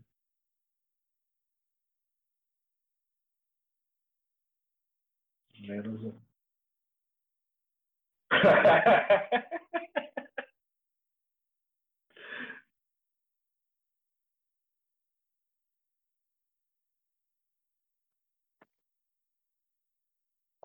Tu tá indo bem pra caralho. Ah, não. Assim, pra mim. Eu tava Eu vendo outra adorando. coisa. Puta que pariu.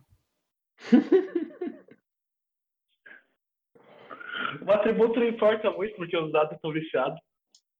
Realmente. Tô vendo isso aí acontecendo. Você resolve munir-se de toda a velocidade que a natureza te deu. Frith te concedeu essas pernas fortes e elas foram feitas para correr e você põe elas para correr. Mesmo que as suas sejam abaixo da média de um coelho. Você ouve atrás de você mais uma vez o som do trovão. Dessa vez, ele parece que não faz nenhum dano na terra perto de você, mas um zunido fortíssimo passa por cima da sua cabeça e você aumenta em mais um o seu nível de pânico. Você realmente está muito acabado quando você consegue finalmente chegar no que seria a segurança da floresta. Você tem um tempo para ficar ahn, aliviado do fato de você ter conseguido antes de você ver dois pontos amarelos na sua frente. Ai meu Deus. O que que você vai fazer? É, qual a distância que ele tá? Ele tá tipo a uns cinco coelhos de distância de você. Medidas de coelho, tá ligado? Eu não consigo pelo tempo, mas distância. Estão a 10 pulos. Não, deve ser uns dois pulos. É, é uns dois pulos. Ai meu Deus. Eu viro 90 graus e continuo correndo. Então você vai correr tipo paralelo à cerca. Isso. Mais um teste de fugir. Tá, vamos lá, vai. Uma vez.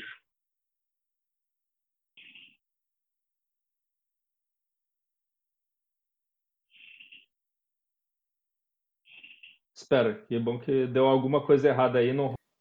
Porque antes Ah. eu tinha que pedir pra Aurora perceber essas coisas acontecendo. Você vê quase que com um milagre aquele homem que você nunca tinha visto antes errando ainda outro tiro na direção do seu companheiro de toca. E você vê, pro seu horror, do lugar escondido onde você tá, que do outro lado dele já tá vindo de cara o gato. E que eles vão se encontrar. O que que você faz, Aurora? Eu. Puta merda. Eu falo, tipo, olho pra minhas pernas e falo, tipo, pernas, não me falhem agora. Eu sou a. Eu sou a coelha mais rápida da O gato floresta. não te viu, mas parece que, ela- que ele vai ver o Rufus. Eu quero dar um encontrão no gato. Quero sair correndo e dar uma cabeçada no gato. Isso vai ser um teste de ajudar barra atrapalhar. Isso vai ser com força. Rola Ah, dois droga. D6 mais força.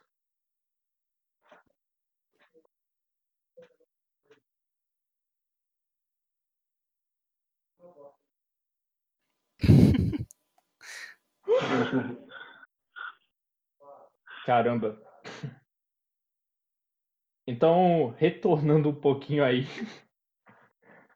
para a ficção fazer sentido junto com essa rolagem que acabou de acontecer, o que você vê são os dois pontos amarelos. Você, Rufus, não os enxerga por muito tempo. Eles parecem que estão vindo na sua direção naquela fração de segundo, quando de repente eles são derrubados para o lado. Você vê que, de repente, tem uma. Tem um vulto branco se lançando por cima daquele gato preto. Também conhecida como a Flecha da Floresta.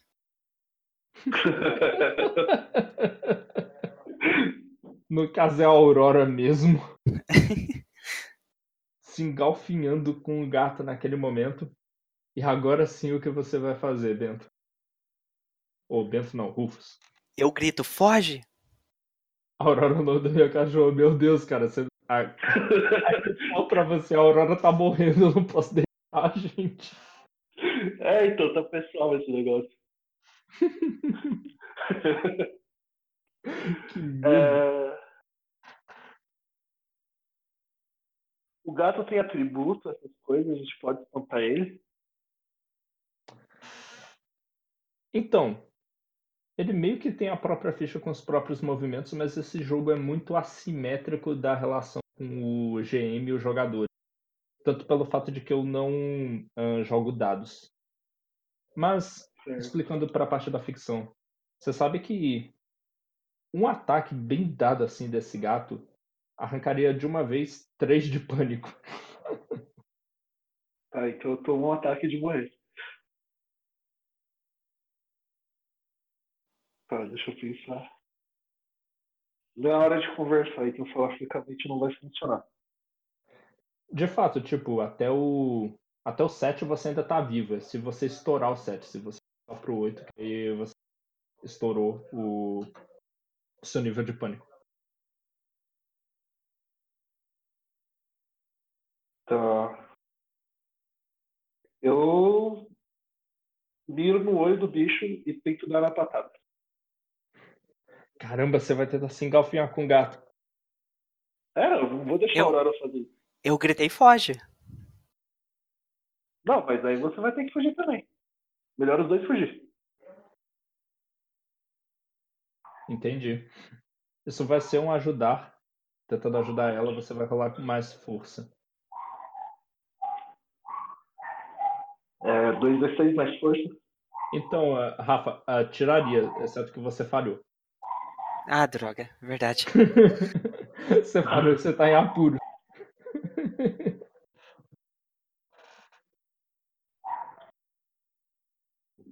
Quase eu coloco um 3 aqui em vez de 2.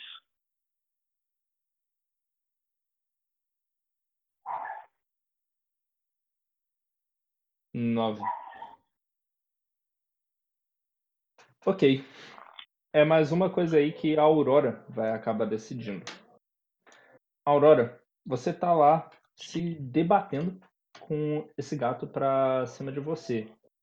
E ele não quer largar, ele tá tentando de tudo para usar as garras dele para rasgar você todinha e te matar. Ele tem, ele tem assassinato nos olhos. Uma uhum. criatura completamente selvagem naquele momento.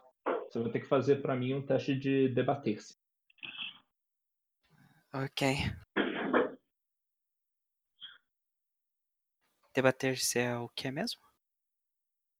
É, ele se rola junto com a força, mas tem uma coisa. O seu companheiro, o Rufus, parece que não usou essa oportunidade para fugir e sim tentar se juntar a você. Você vai rolar com a força dele.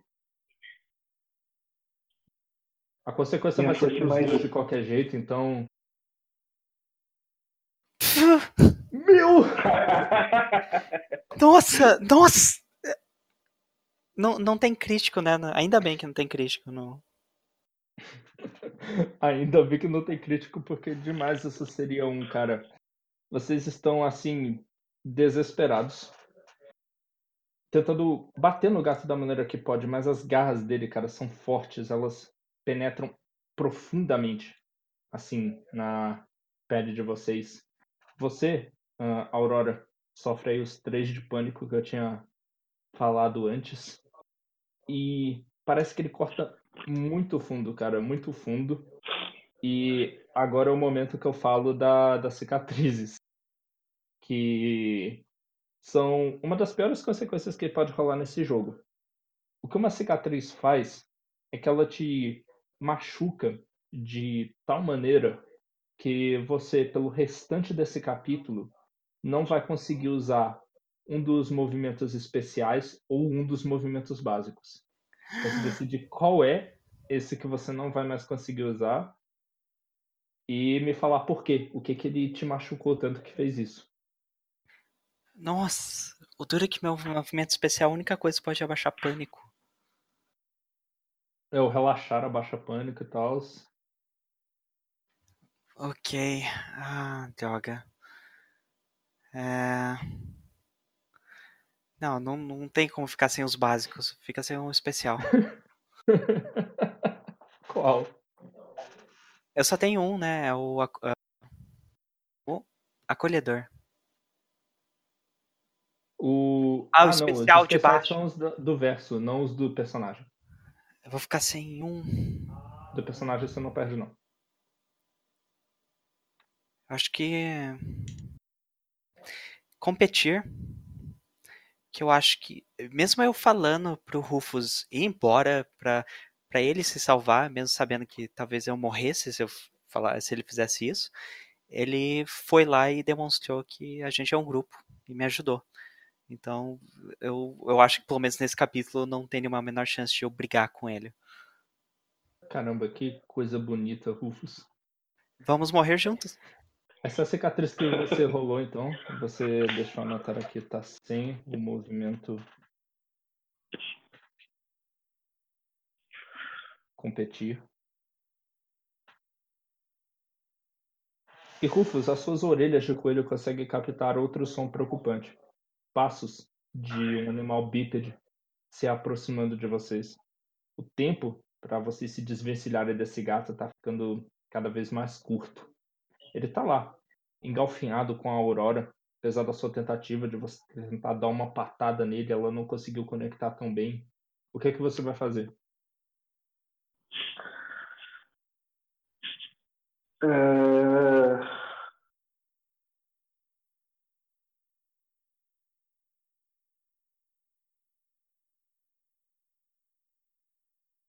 Deixa eu ler isso aqui. É que agora ficou tenso.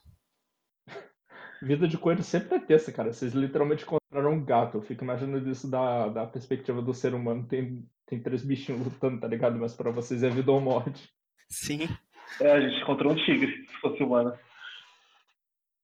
Tá, eu colo no gato e grito que o trovão vai pegar ele se ele continuar junto com a gente. Falo francamente. Caralho! Isso aí foi muito diferente do que eu pensava. Mas vamos lá. Role mais astúcia. O que que ele fez? Ele tentou convencer o gato de que o trovão tá chegando e que vai pegar ele. O tiro da, da arma. Aquilo também assusta esses animais.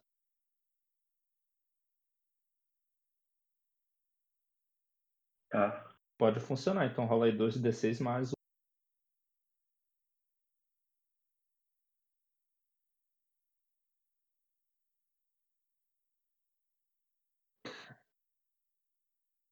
Não foi?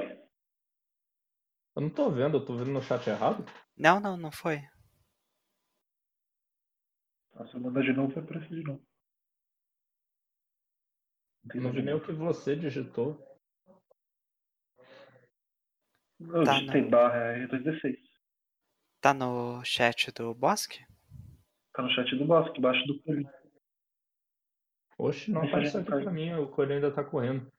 Eu acho que pode ter sido algum erro de conexão. É no mobile? É, eu... Ah, foi. Não, pera, fala enviar mensagem, por isso que tá repetido. Deixa eu te Ah. pro computador. É, o mobile dá isso. Tá. Sete.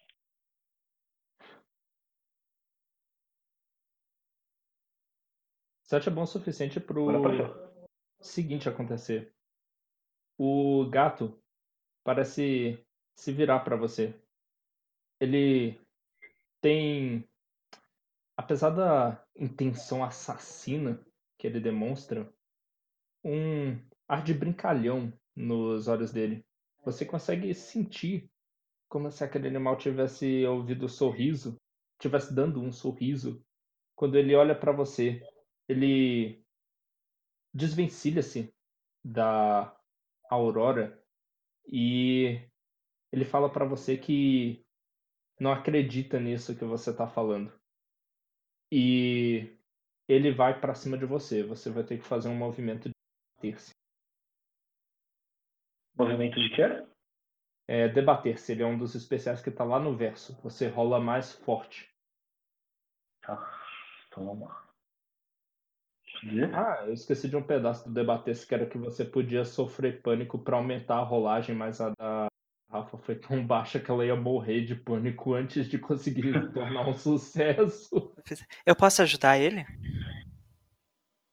Você pode. Eu quero tentar atacar é, terra na cara do gato pra deixar ele cego. Se for inteligente, eu diria que você vai rolar mais astúcia.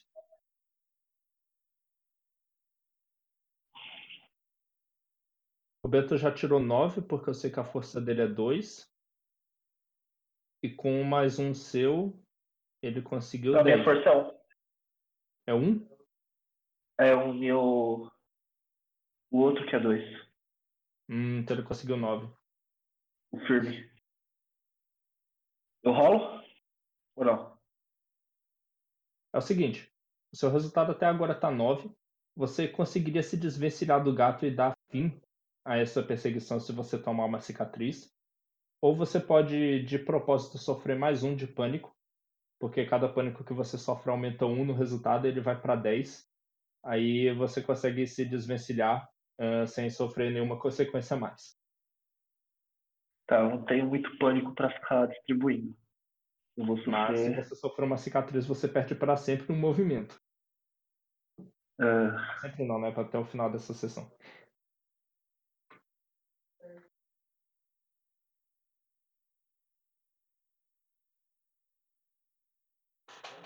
Deixa eu ver. Olha as escolhas aí do Power by Se a the escolha, Apocalypse. se a escolha não é difícil, eu nem faço. É uma escolha difícil.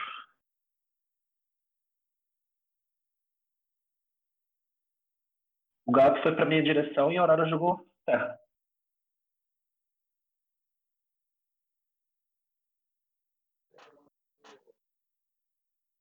É, o gato foi na sua direção. Ele tá assim engalfinhando com você. E é isso aí por enquanto. Você vai sofrer mais um de pânico pra aumentar isso pro 10. Eu acho que eu vou. Eu vou seguir a jurisprudência. É...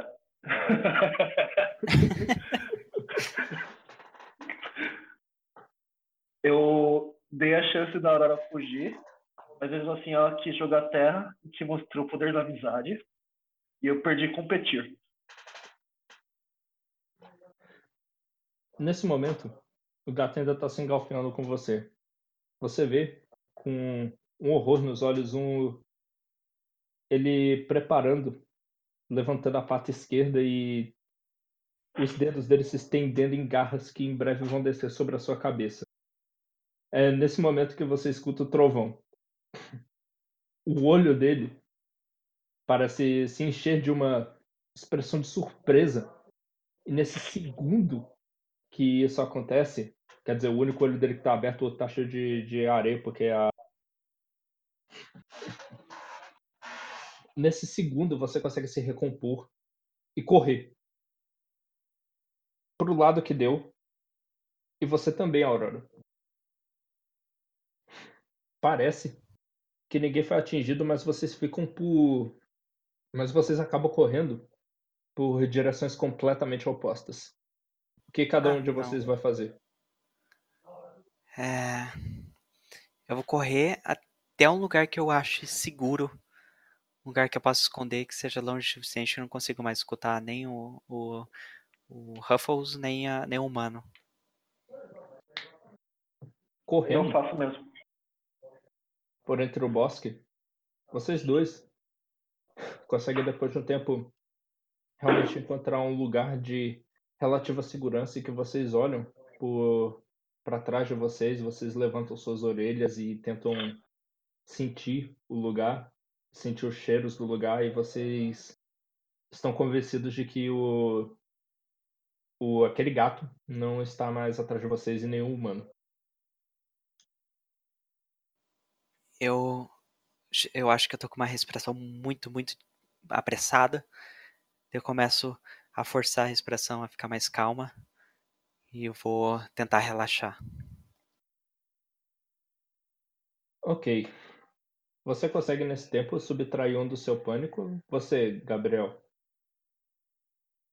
Eu vou seguir o roleplay de me preocupar com a Aurora. E assim que eu perceber que não tem ninguém atrás de mim, eu uso a minha noção espacial para imaginar mais ou menos para que direção a Aurora foi e tentar seguir na mesma direção. Aurora, quando você tá lá parada, tentando recuperar o seu fôlego, pensando no que aconteceu, você escuta, vindo de um pouquinho acima nas árvores, um farfalhar das folhas quando alguma coisa se aproxima. Eu eu já me escondo, tento jogar umas folhas por cima assim e tento passar desapercebida pelo barulho. Faz um teste pra mim de esgueirar-se.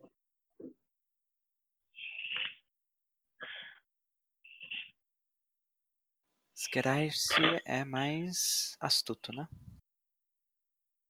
É mais astuto. Hum. Então, como você quer estar neste momento? Acho que é estar em cobertura, você falou das folhas, né? Te cobrindo e quebrando a linha de visão de qualquer predador que tivesse contra você. É o que mais faz sentido na narrativa. Certo. Você consegue ficar assim e o farfalhar nas folhas parece morrer.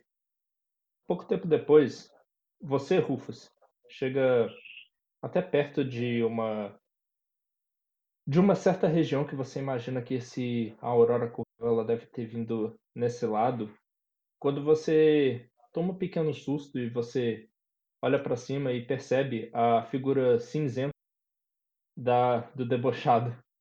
Ele também parece estar um pouco ofegante e tá com várias amoras na boca. Valeu a pena? Ele faz o mais próximo que um pássaro consegue de dar um joinha com a asa dele porque o bico tá ocupado.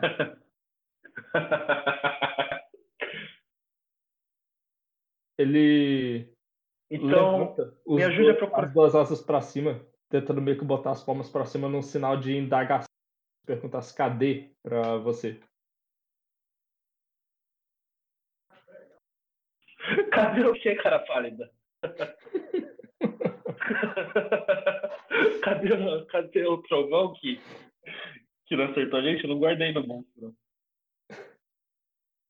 Era outra coisa, mas você também percebe pelo cheiro ali perto que a aurora está por lá. Você olha e tem um pequeno trabalho de identificar, porque você está guiando-se só pelo cheiro, mas ela está escondida embaixo de umas folhas. Eu. A Aurora até agora só tinha ouvido você dizer valeu a pena.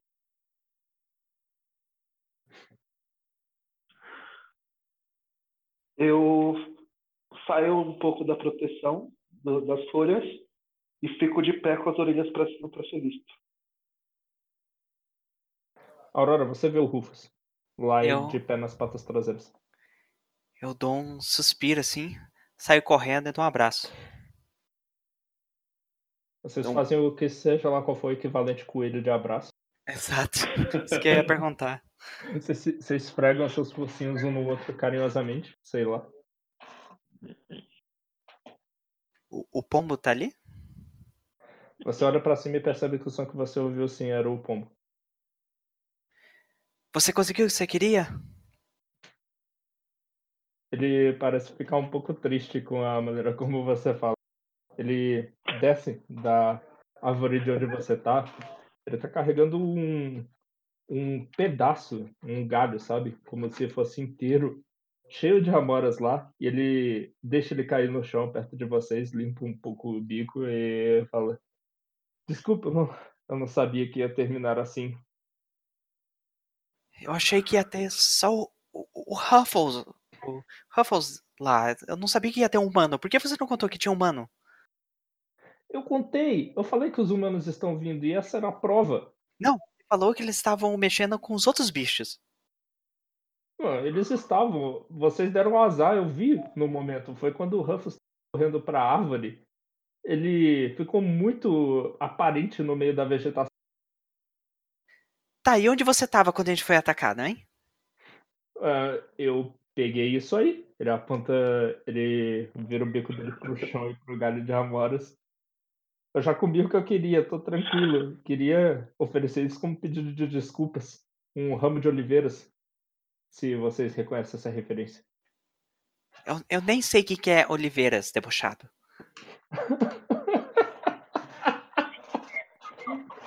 Deve ser algum lixo que você pega no mundo dos humanos. Não, não, não é isso. É uma oferta de paz, eu juro. Desculpa. Não Ok. que, que isso tudo Certo, nós não temos muito o que ganhar discutindo dessa forma. É, O que aconteceu, aconteceu. Estamos todos bem. Mas vocês viram, não viram? Aquele humano, como ele não era como os outros. Que tipo de, de mágica que ele faz? Ele, ele consegue ele consegue fazer os céus acenderem? Você, Aurora, se lembra que aquilo não é completamente ah, alienígena para você. Você já tinha ouvido falar de histórias da sua mãe que quando coelhos vão lá para as fazendas, para as propriedades dos humanos, os humanos convocam os céus para se vingarem deles, porque humanos são mesquinhos e cruéis dessa maneira.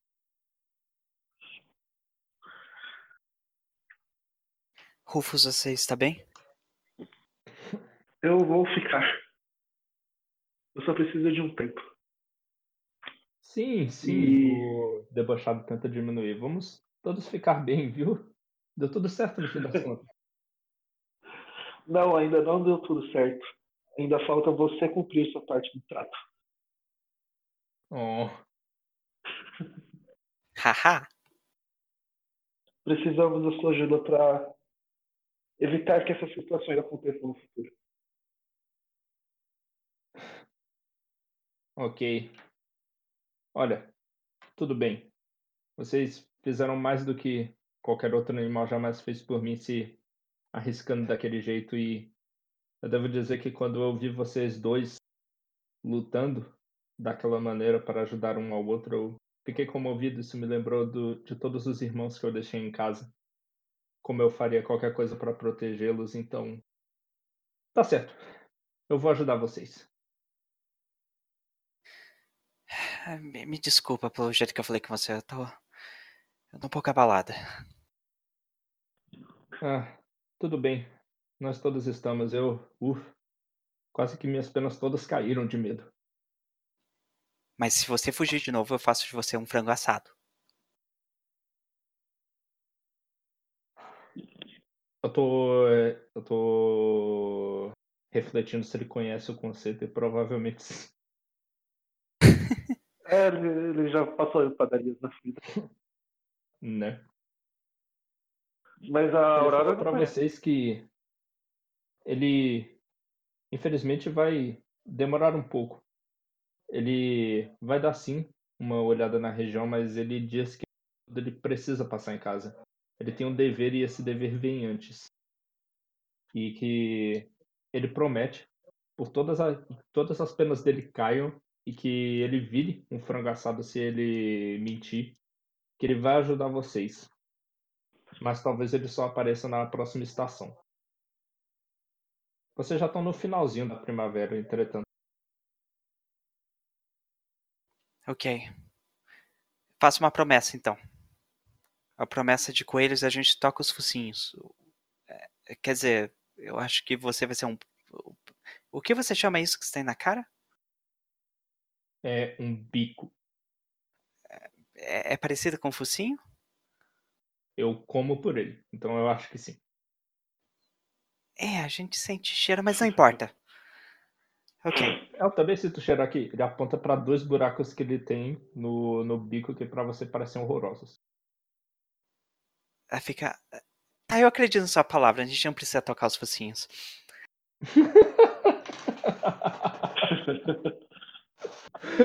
Adorei. A Aurora lembrou que ela come lixo. É verdade. Só ela ouviu essa história do Rogério, velho. ok, Rufus, eu acho que a gente tem que voltar então. Sim, vamos voltar e falar tudo o que aconteceu. Voltando lá, vocês não encontram mais o Rogério nem muitos dos coelhos uh, para fora, só os que estão fazendo a guarda da parte noturna. Eu esqueci que coelhos são crepusculares e noturnos, então na verdade eles estariam bem ativos, mas o Rogério tá de toca porque ele é velho. É, a primeira coisa que eu vou fazer, eu vou ver como é que tá os filhotes, ver se todo mundo voltou bem. Eles ainda estão bem pra caramba.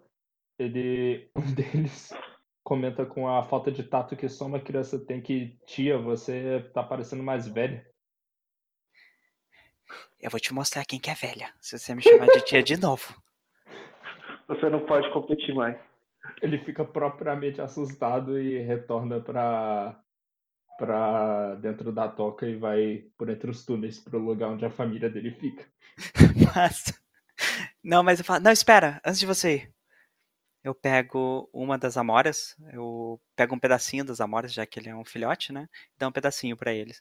Ó, divida com os outros coelhos, ok? Divida com a sua família.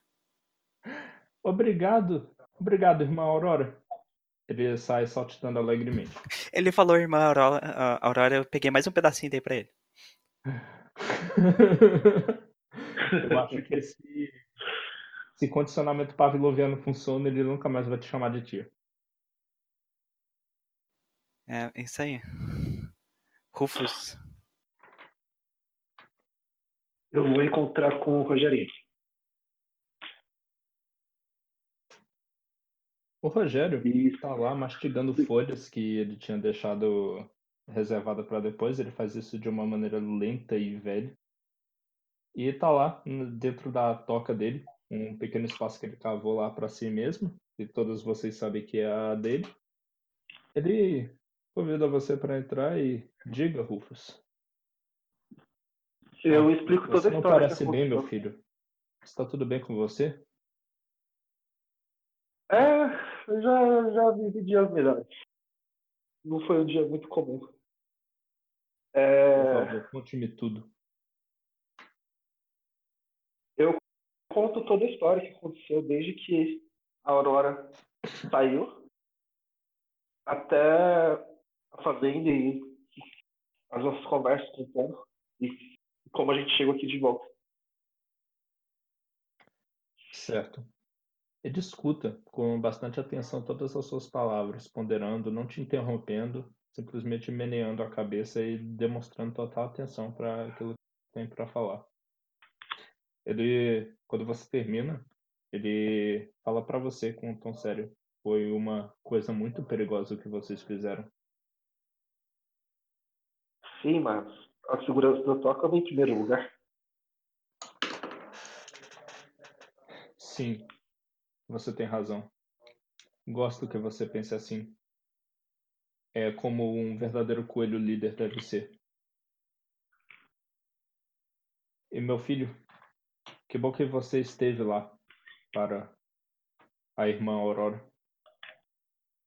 Sim. Que bom que, Que bom que ela esteve lá para mim para o outro. Talvez vocês não estivessem aqui contando essa isso.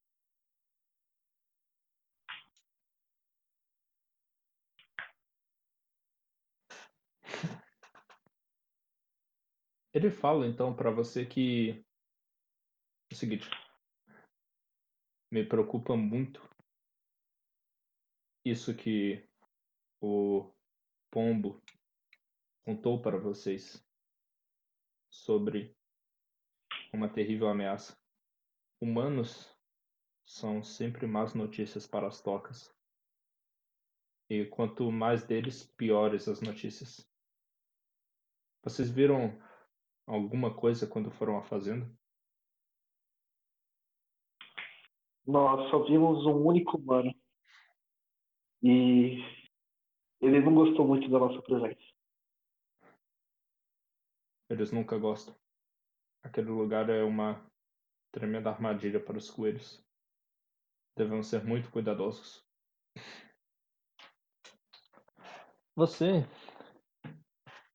sente até um pesar na voz dele ao ele falar isso e eu acharia uma pena termos que deixar esse bosque. Nós fizemos uma ótima vida aqui. A vida vai continuar onde a gente estiver. Talvez eu não tenha mais força para guiar os coelhos. Não com a minha idade avançada. Dependendo de para onde nós tenhamos que ir. Então eu não gostaria que você ficasse triste ou que contasse que eu lhe admiti isso aqui hoje, mas talvez eu tenha que ficar para trás. A aventura de hoje me mostrou que isso nunca é uma opção. Não vai acontecer.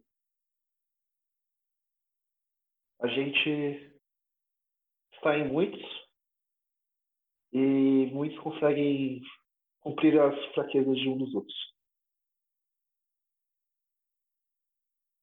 Você vê Então, qual é a- uma expressão de felicidade enchendo o rosto dele quando você fala isso.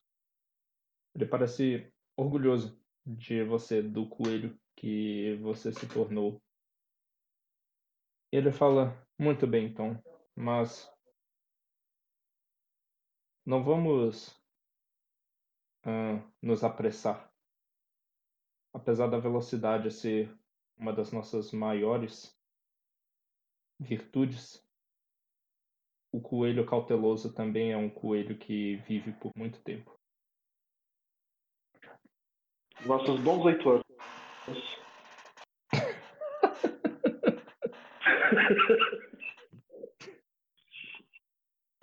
Ele fala pra você que então é melhor a toca esperar pra ver o que acontece por enquanto. sim, sim. E que já que foram vocês dois os responsáveis por iniciar esse contato, ele pede que vocês não assustem os outros coelhos mais do que deveriam. Não contem essa coisa que talvez não seja bom para o resto da toca e esperem a comunicação do pombo e comuniquem para ele quando tiver. Acho que é isso que ele tinha para dizer. Rufus, você tem mais alguma coisa a dizer? Não, eu só vou pro meu canto e vou dormir. Pra tentar recuperar. É, eu quero saber se isso é sério mesmo vindo da Aurora. Rafa, o que, que a Aurora está fazendo neste momento? Não, ela não vai contar pra a toca inteira, é só, só piada. É, eu acho que ela vai ver o, o Rogério antes de ir dormir. E só pra ver se ele tá Pô, bem. teria feito a cena junto. Não, mas não precisa ser. Ela só tipo, confirma a história dele, assim, que espera que tudo dê certo, né? E antes da noite cair, ela, ela vai pro Rufus. Fala: Você acha que a gente pode confiar no pombo? Você acha que ele vai contar pra outros humanos onde a gente tá? Eu acho que a gente não tem muito o que se preocupar com ele. Ele parece ser honesto. E ele só tem o que ganhar trabalhando com a gente. Ele também não tem muito que ganhar denunciar. Nós somos apenas alguns coelhos. É, mas você viu aqueles humanos? Eles controlam os céus. Eu, eu acho que eu nunca fiquei tão assustado na minha vida inteira. O, o que mais que eles podem fazer? Eles podem fazer muito pior. Eu acho que qualquer ajuda agora deve ser bem-vinda. E de uma forma ou de outra, nós não temos muito o que fazer. Temos só que esperar. E quando o pombo chegar, se ele tiver algum lugar, nós podemos olhar. Eu espero que sim. Eu vou ir dormir, senão eu vou ter um, um colapso aqui mesmo. Boa noite, Rufus. Boa noite para nós. Eu vou para minha casinha dormir, meu cafofo.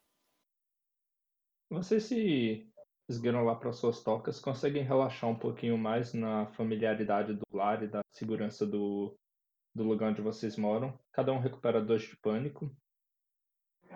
Antes de. No meio da noite ainda, como já é comum, porque essa é uma comunidade onde todos acabam ajudando, vocês dois uh, são acordados por um coelho para troca de guarda. Fica só um par deles lá do lado de fora, dando uma olhada em no que está se passando para garantir que nenhum predador noturno vai atacar vocês diretamente onde vocês moram. Eu acho que eu tô com menos pânico. Eu posso fazer a primeira guarda. Eu tô com dois de pânico. Eu tô com um só. Eu faço a primeira. É, é os dois juntos. Eles realmente duplos porque fica mais fácil de se manter acordado. Ah, tá. Então vamos lá. Eu vou pra minha guarda, eu pego uma das amoras que eu tinha escondido do gravetinho lá que ele deu. E durante a noite eu vou beliscando.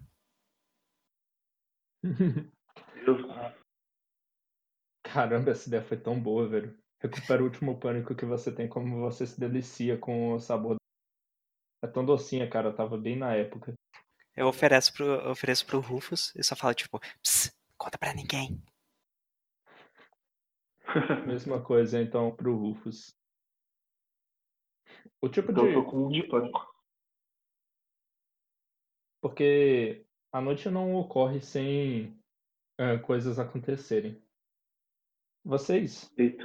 escutam distante do local um barulho de folhas se quebrando com passos e movimento no meio da noite que sugerem que tem um animal grande ele não está muito perto do, do da toca de vocês. Ele parece estar a uns uh, 100 pulos por aí.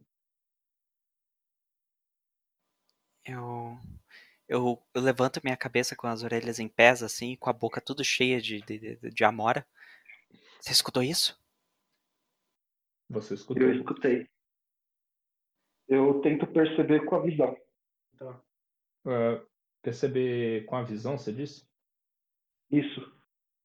Faz aí o teste de prestar atenção. Um instante. Só um momento que eu vou precisar desconectar aqui, que é muito anticlimático, porque a sessão está quase acabando, mas eu tenho que reiniciar o roteador. Eu juro que eu já volto, Tá gente. Sem problemas.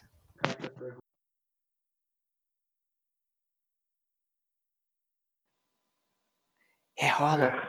É rola.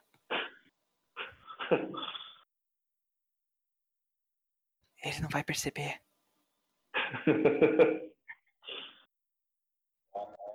Ah, droga. Vamos Olha, descobertos. Eu acho que eu passei.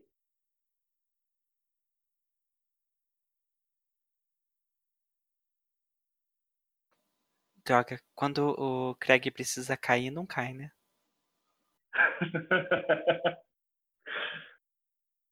Não, mas ó, 34. Acho que é o suficiente. 34.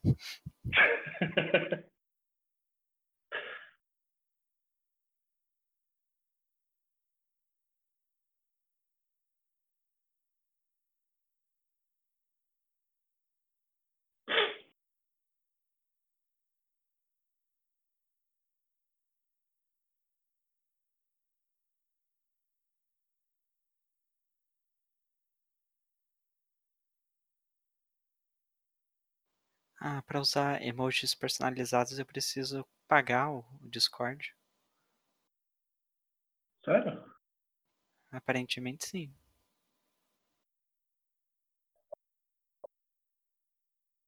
É um. É só o servidor que precisa?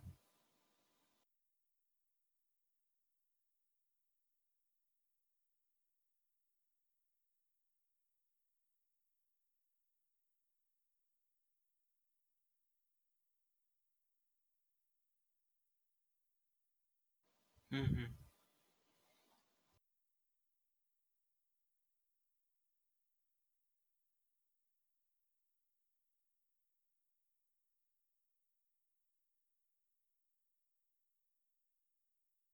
Meu outro grupo de Discord tem um emoji personalizado e dá pra usar, mas eu acho que então eles pagaram. Só que não tá carregando aqui.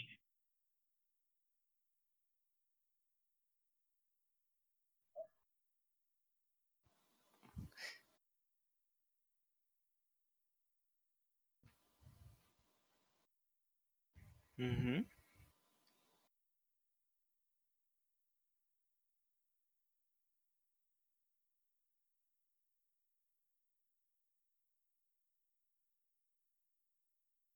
A Cinderela?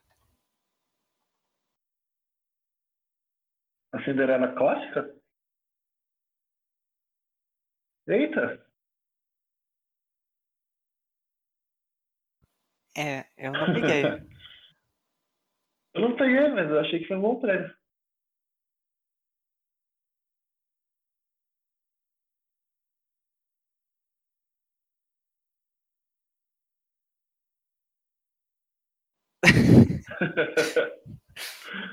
É pra. É pra pro episódio seguinte?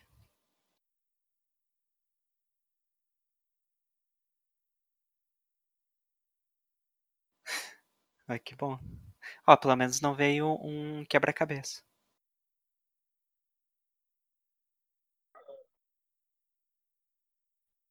É,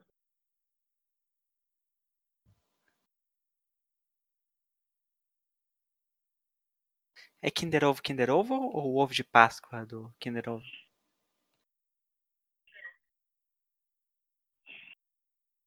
Eu acho que faz alguns anos que eu não compro Kinder Ovo. O último Kinder Ovo que eu comprei eu roubei, porque a Is tinha uma loja, ela deixou eu pegar. Eu tô ligando pra polícia aqui agora. Não, mas ela que me deu é, na loja dela, roubei na loja dela. Que bonita. Eu quero, eu quero esse camaleão. Que bonitinho.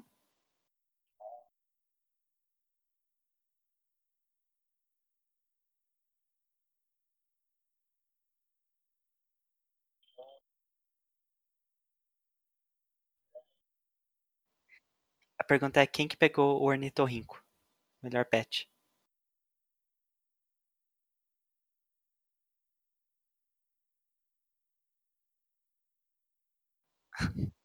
Ah, entendi. Tipo Pokémon inicial.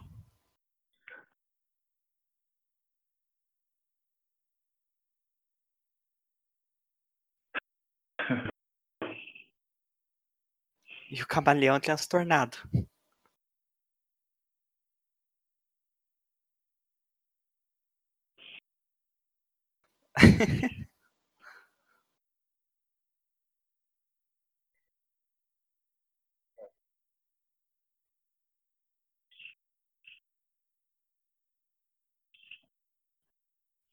Voltei, gente. Legal. Desculpa a saída repentina. Olá, bem-vindo de volta. Parece que o Craig ainda não falhou hoje, o que é um bom sinal. Camalhão desfila carisma também. Ok, então. Eu tinha parado falando que tava de noite, né? E a Ele. gente tinha visto um bicho. É, o- a gente tinha visto um bicho, daí o Rufus ia rolar um percepção. Visto não, vocês ainda tinham ouvido. É. O qual ele tirou seis. Ele tirou Tirei 34. Não, mentira, ele tirou 34.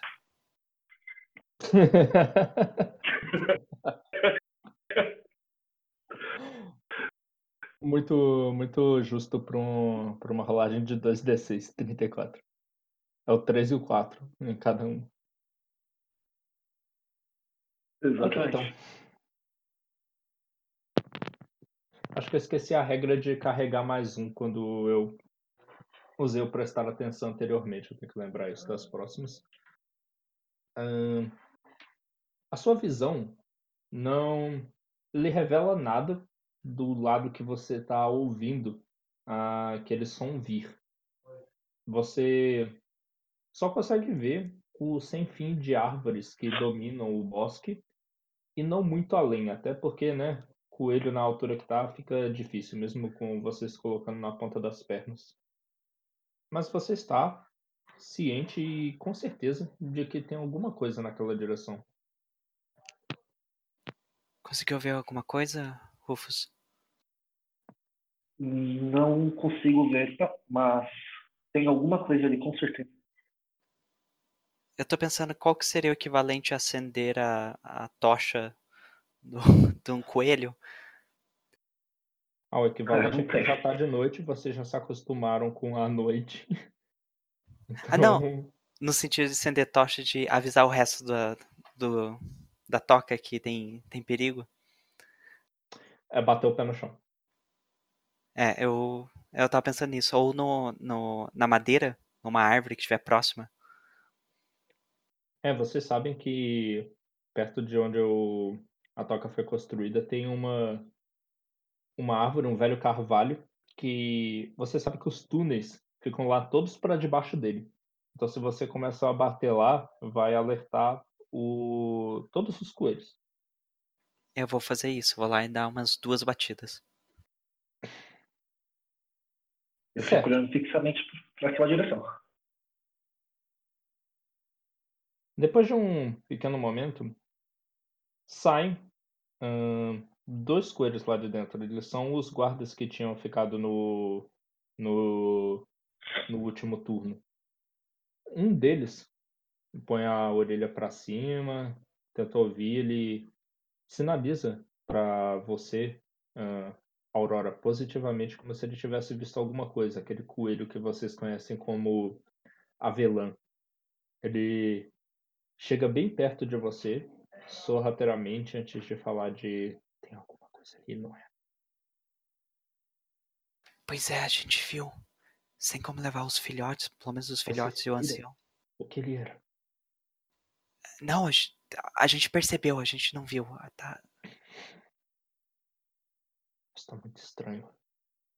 Você quer que eu vá olhar? Não, não. Não, é... Rufus? não fala. Ele tá falando com a Aurora, sussurrando, enquanto o coelho sussurra. Acho que o Ruffus não tá ouvindo. Eu acho melhor eh, deixar em segurança os pequeninos e o, e o velho chefe, Rogério. Leva ele para um lugar seguro.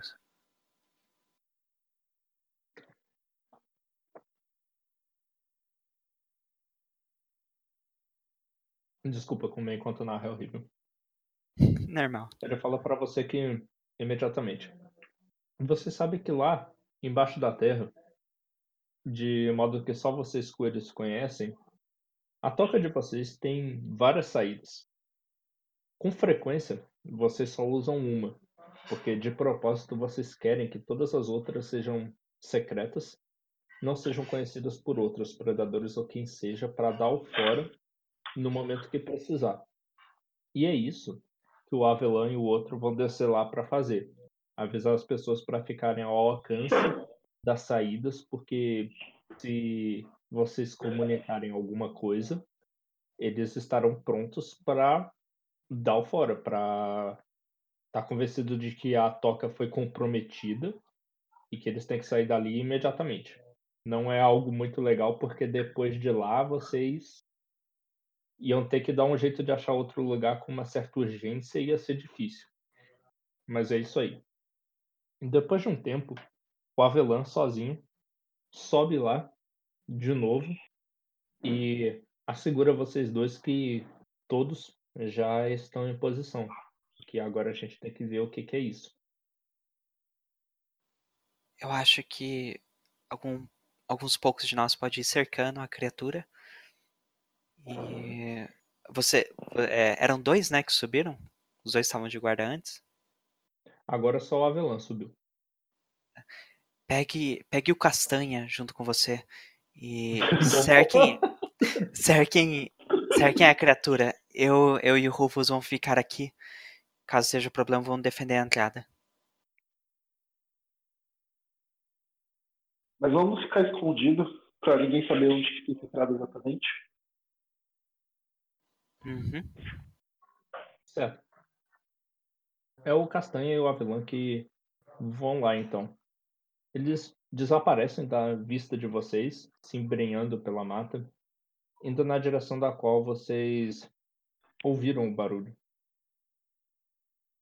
Depois de longos minutos da ausência deles, vocês estão assim, com as orelhas em pé, todos os sentidos apurados naquela direção. E vocês escutam que os sons daquela criatura começam a pegar e lentamente se afastar do local de onde está a toca, do local de onde o Avelã e o Castanha vieram. E vocês ficam, claro, tensos ao ouvir isso, ansiosos e pouco tempo depois, finalmente, eles retornam. Os dois. O Avelã tá. Parece até ofegante. Ele não tá cansado. Ele tá assustado. Quando ele vai se aproximando de vocês. O que foi que aconteceu? O que era o bicho? Ele engole seco e fala assim pra você. Eram humanos. Oh, Os não. humanos no meio da noite? Ele fala sim. Mais de um. Eu olho pro Rufus. A- gente vai ter que sair agora. Mas Mas vamos sair pra onde? embora. O Castanha diz com algum susto na voz. Eles voltaram na direção de uma das fazendas. É, mas eles estão nos procurando. Ele, eles, eles querem retribuição. Ele... Ai, meu Deus, eles querem se vingar. Se vingar? P- pelo quê? Eu olho com uma cara meio tipo, fiz merda pro Rufus.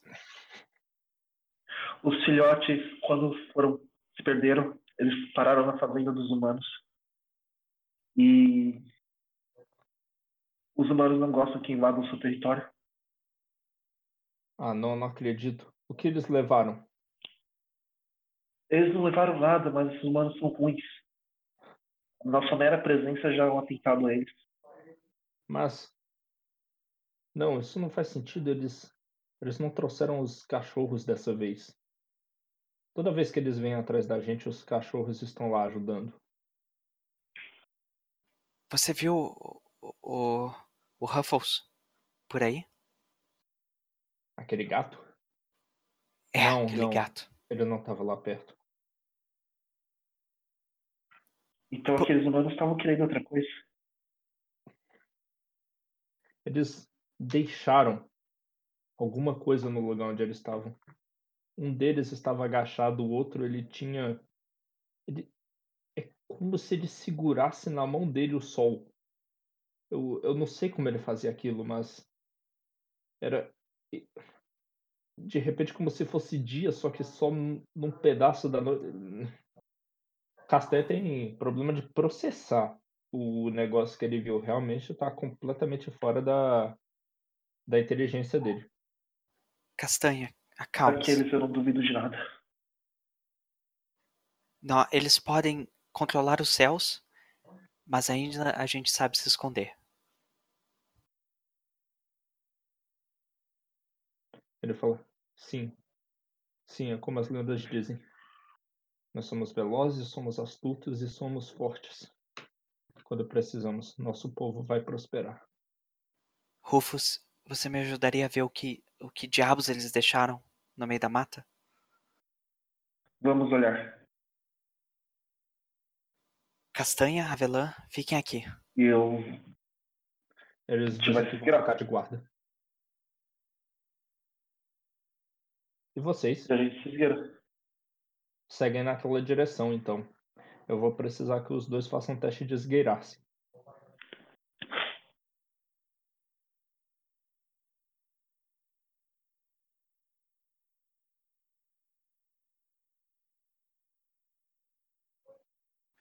Eu acho, Nossa! eu acho que o, a- a- o atributo de astuto é um pouquinho roubado nesse jogo. Eu Pois também é. tô achando, né?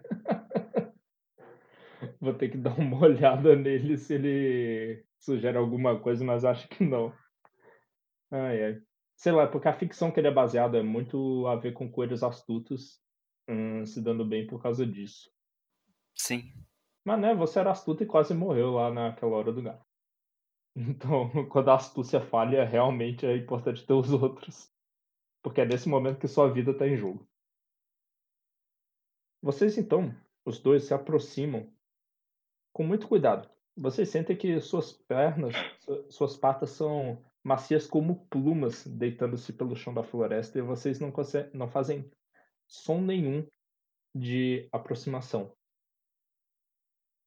Vocês chegam perto do lugar onde os humanos estariam, vocês conseguem se localizar pelo cheiro do castanha e do avelã, parece que eles chegaram nessa proximidade.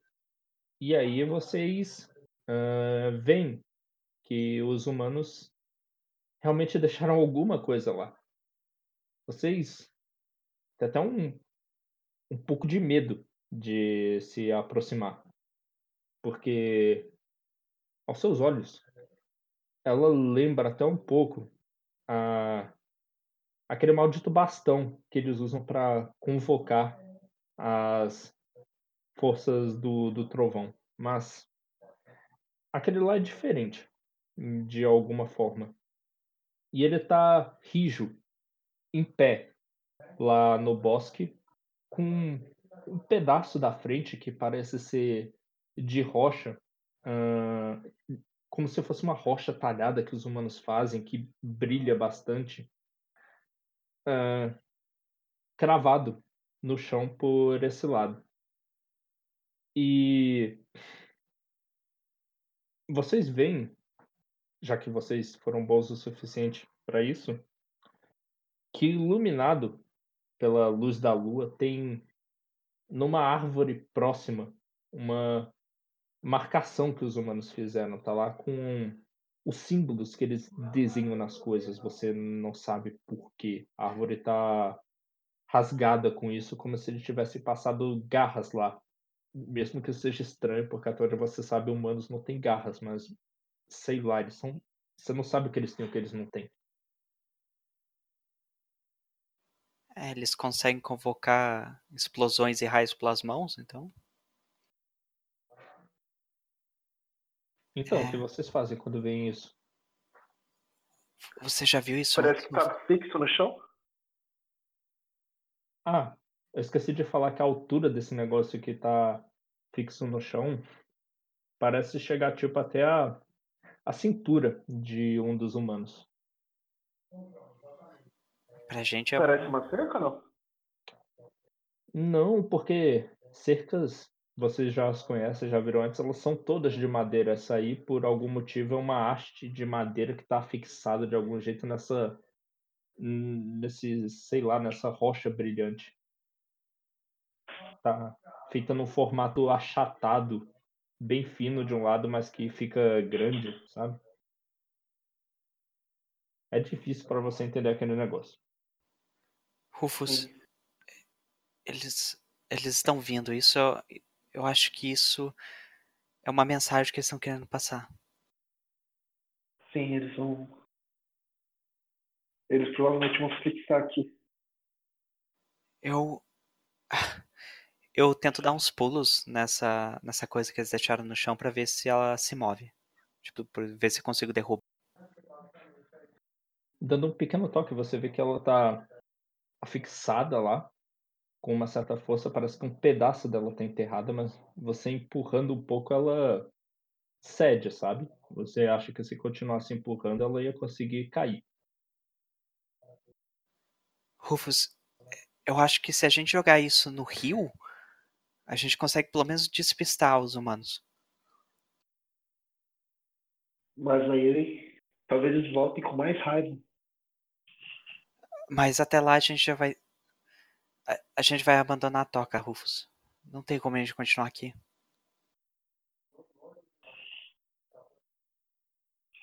Então é melhor sairmos logo, em vez de gastar tempo com as coisas desse. Teríamos mais tempo para procurar algum lugar bom. É, Mas e se isso daqui é o que tá guiando eles para essa floresta? Se a gente se livrar, talvez eh, eles se atrapalhem, se percam? O que chama a atenção de vocês agora não é um som como normalmente é com suas orelhas bem treinadas, mas a própria coisa que vocês veem. Vocês veem a bastante distância de vocês, ainda não está na direção da, da sua toca, está mais longe ainda, hum, uma luz emanando no chão. Ela parece bruxelar, como se estivesse andando. E sua intensidade parece crescer. Olhando isso, vocês concentram suas orelhas e veem que ela é acompanhada de passos. São eles. Vamos, va- vamos sair daqui, corre. Vamos voltar pra toca. Volta. Isso. Voltar completamente para a toca, não vou ficar aí não, né? Uhum. Ok, então. Naquela noite, vocês veem que os humanos não se afastam muito daquele ponto. Mas vocês ficam o tempo inteiro ouvindo sons que perturbam bastante vocês. Porque. Não porque eles não são familiares, mas exatamente pelo contrário. Vocês sabem qual é o barulho que a Terra faz ao ser movida e jogada para lá. Mas um grupo bem maior de humanos do que só os dois que a Vilã e Castanha falam depois que viram, parece que está empenhado nessa mesma tarefa. Eles ainda estão bastante afastados do, do da toca de vocês ao fazer isso, mas eles estão todos em unissom cavando. Eles estão fazendo a própria toca agora. Não vai ter espaço pra gente mais. Você só pode pensar que eles estão fazendo isso porque de noite, alguns deles vocês percebem que vocês não escutam eles indo embora. É como se eles tivessem realmente dormido lá. E, para fechar essa sessão, de noite ainda vocês se assustam muito mais, porque vocês escutam o som da chuva se aproximando. Naquela noite, realmente dá algumas trovoadas que são vindo lá de cima, né, muito diferentes das que vocês escutam dos humanos, mas de vez em quando, quando vocês estão lá com seus instintos apurados, tentando sentir isso, vocês escutam explosões como se fossem maiores do que as trovoadas, vindo de, de muito longe, e sentem com certa preocupação como se a terra tremesse sobre os pés de vocês. Eu acho E que eu, essa foi a história de como dois coelhos ah, roubaram a Mortis e descobriram sobre uma terrível ameaça se aproximando. Foi muito bacana. quase morremos por causa de um pombo. Ei, o pombo do tentou matar vocês, vocês quase morreram por causa do gato. Dá um crédito pro gato. Se o pombo tivesse ajudado, talvez estaria de boa. Pô, é verdade, né? Eu nem fiz ele tentar. Não, mas é um pombo, ele, ele larga mesmo, é assim mesmo. É, ele vai fugir. Mentira, É. você pode chegar perto dele e querer chutar que ele não vai embora. Nossa, você ainda tá aqui? Tá, pela sua cara você deve estar um pouco confuso. Bom, então fica calmo e deixa eu te explicar. Aqueles ali que acabaram de jogar, eles eram padrinhos do RP Guacha. Eles vivem por aqui. E o moço que fez a nossa vinheta inicial foi o Danilo Battistini, lá do CDHcast. Agora, sobre esse lugar aqui, ele surgiu meio que por acidente, sabe? Todo mundo que tá aqui, na verdade, faz parte da Taberna do Guaxinim, que é um lugar maravilhoso que recebe padrinhos e madrinhas do RP Guacha. Ou, como nosso próprio mestre às vezes chama de RPG Guacha. Lá tem edição e a qualidade do som é bem melhor. Mas não conta pros meninos que eu disse isso, viu? Então, a gente meio que se conheceu lá. E uma coisa leva a outra, né? Se é que você me entende. Quando a gente viu, estava com um grupo de RPG no Discord.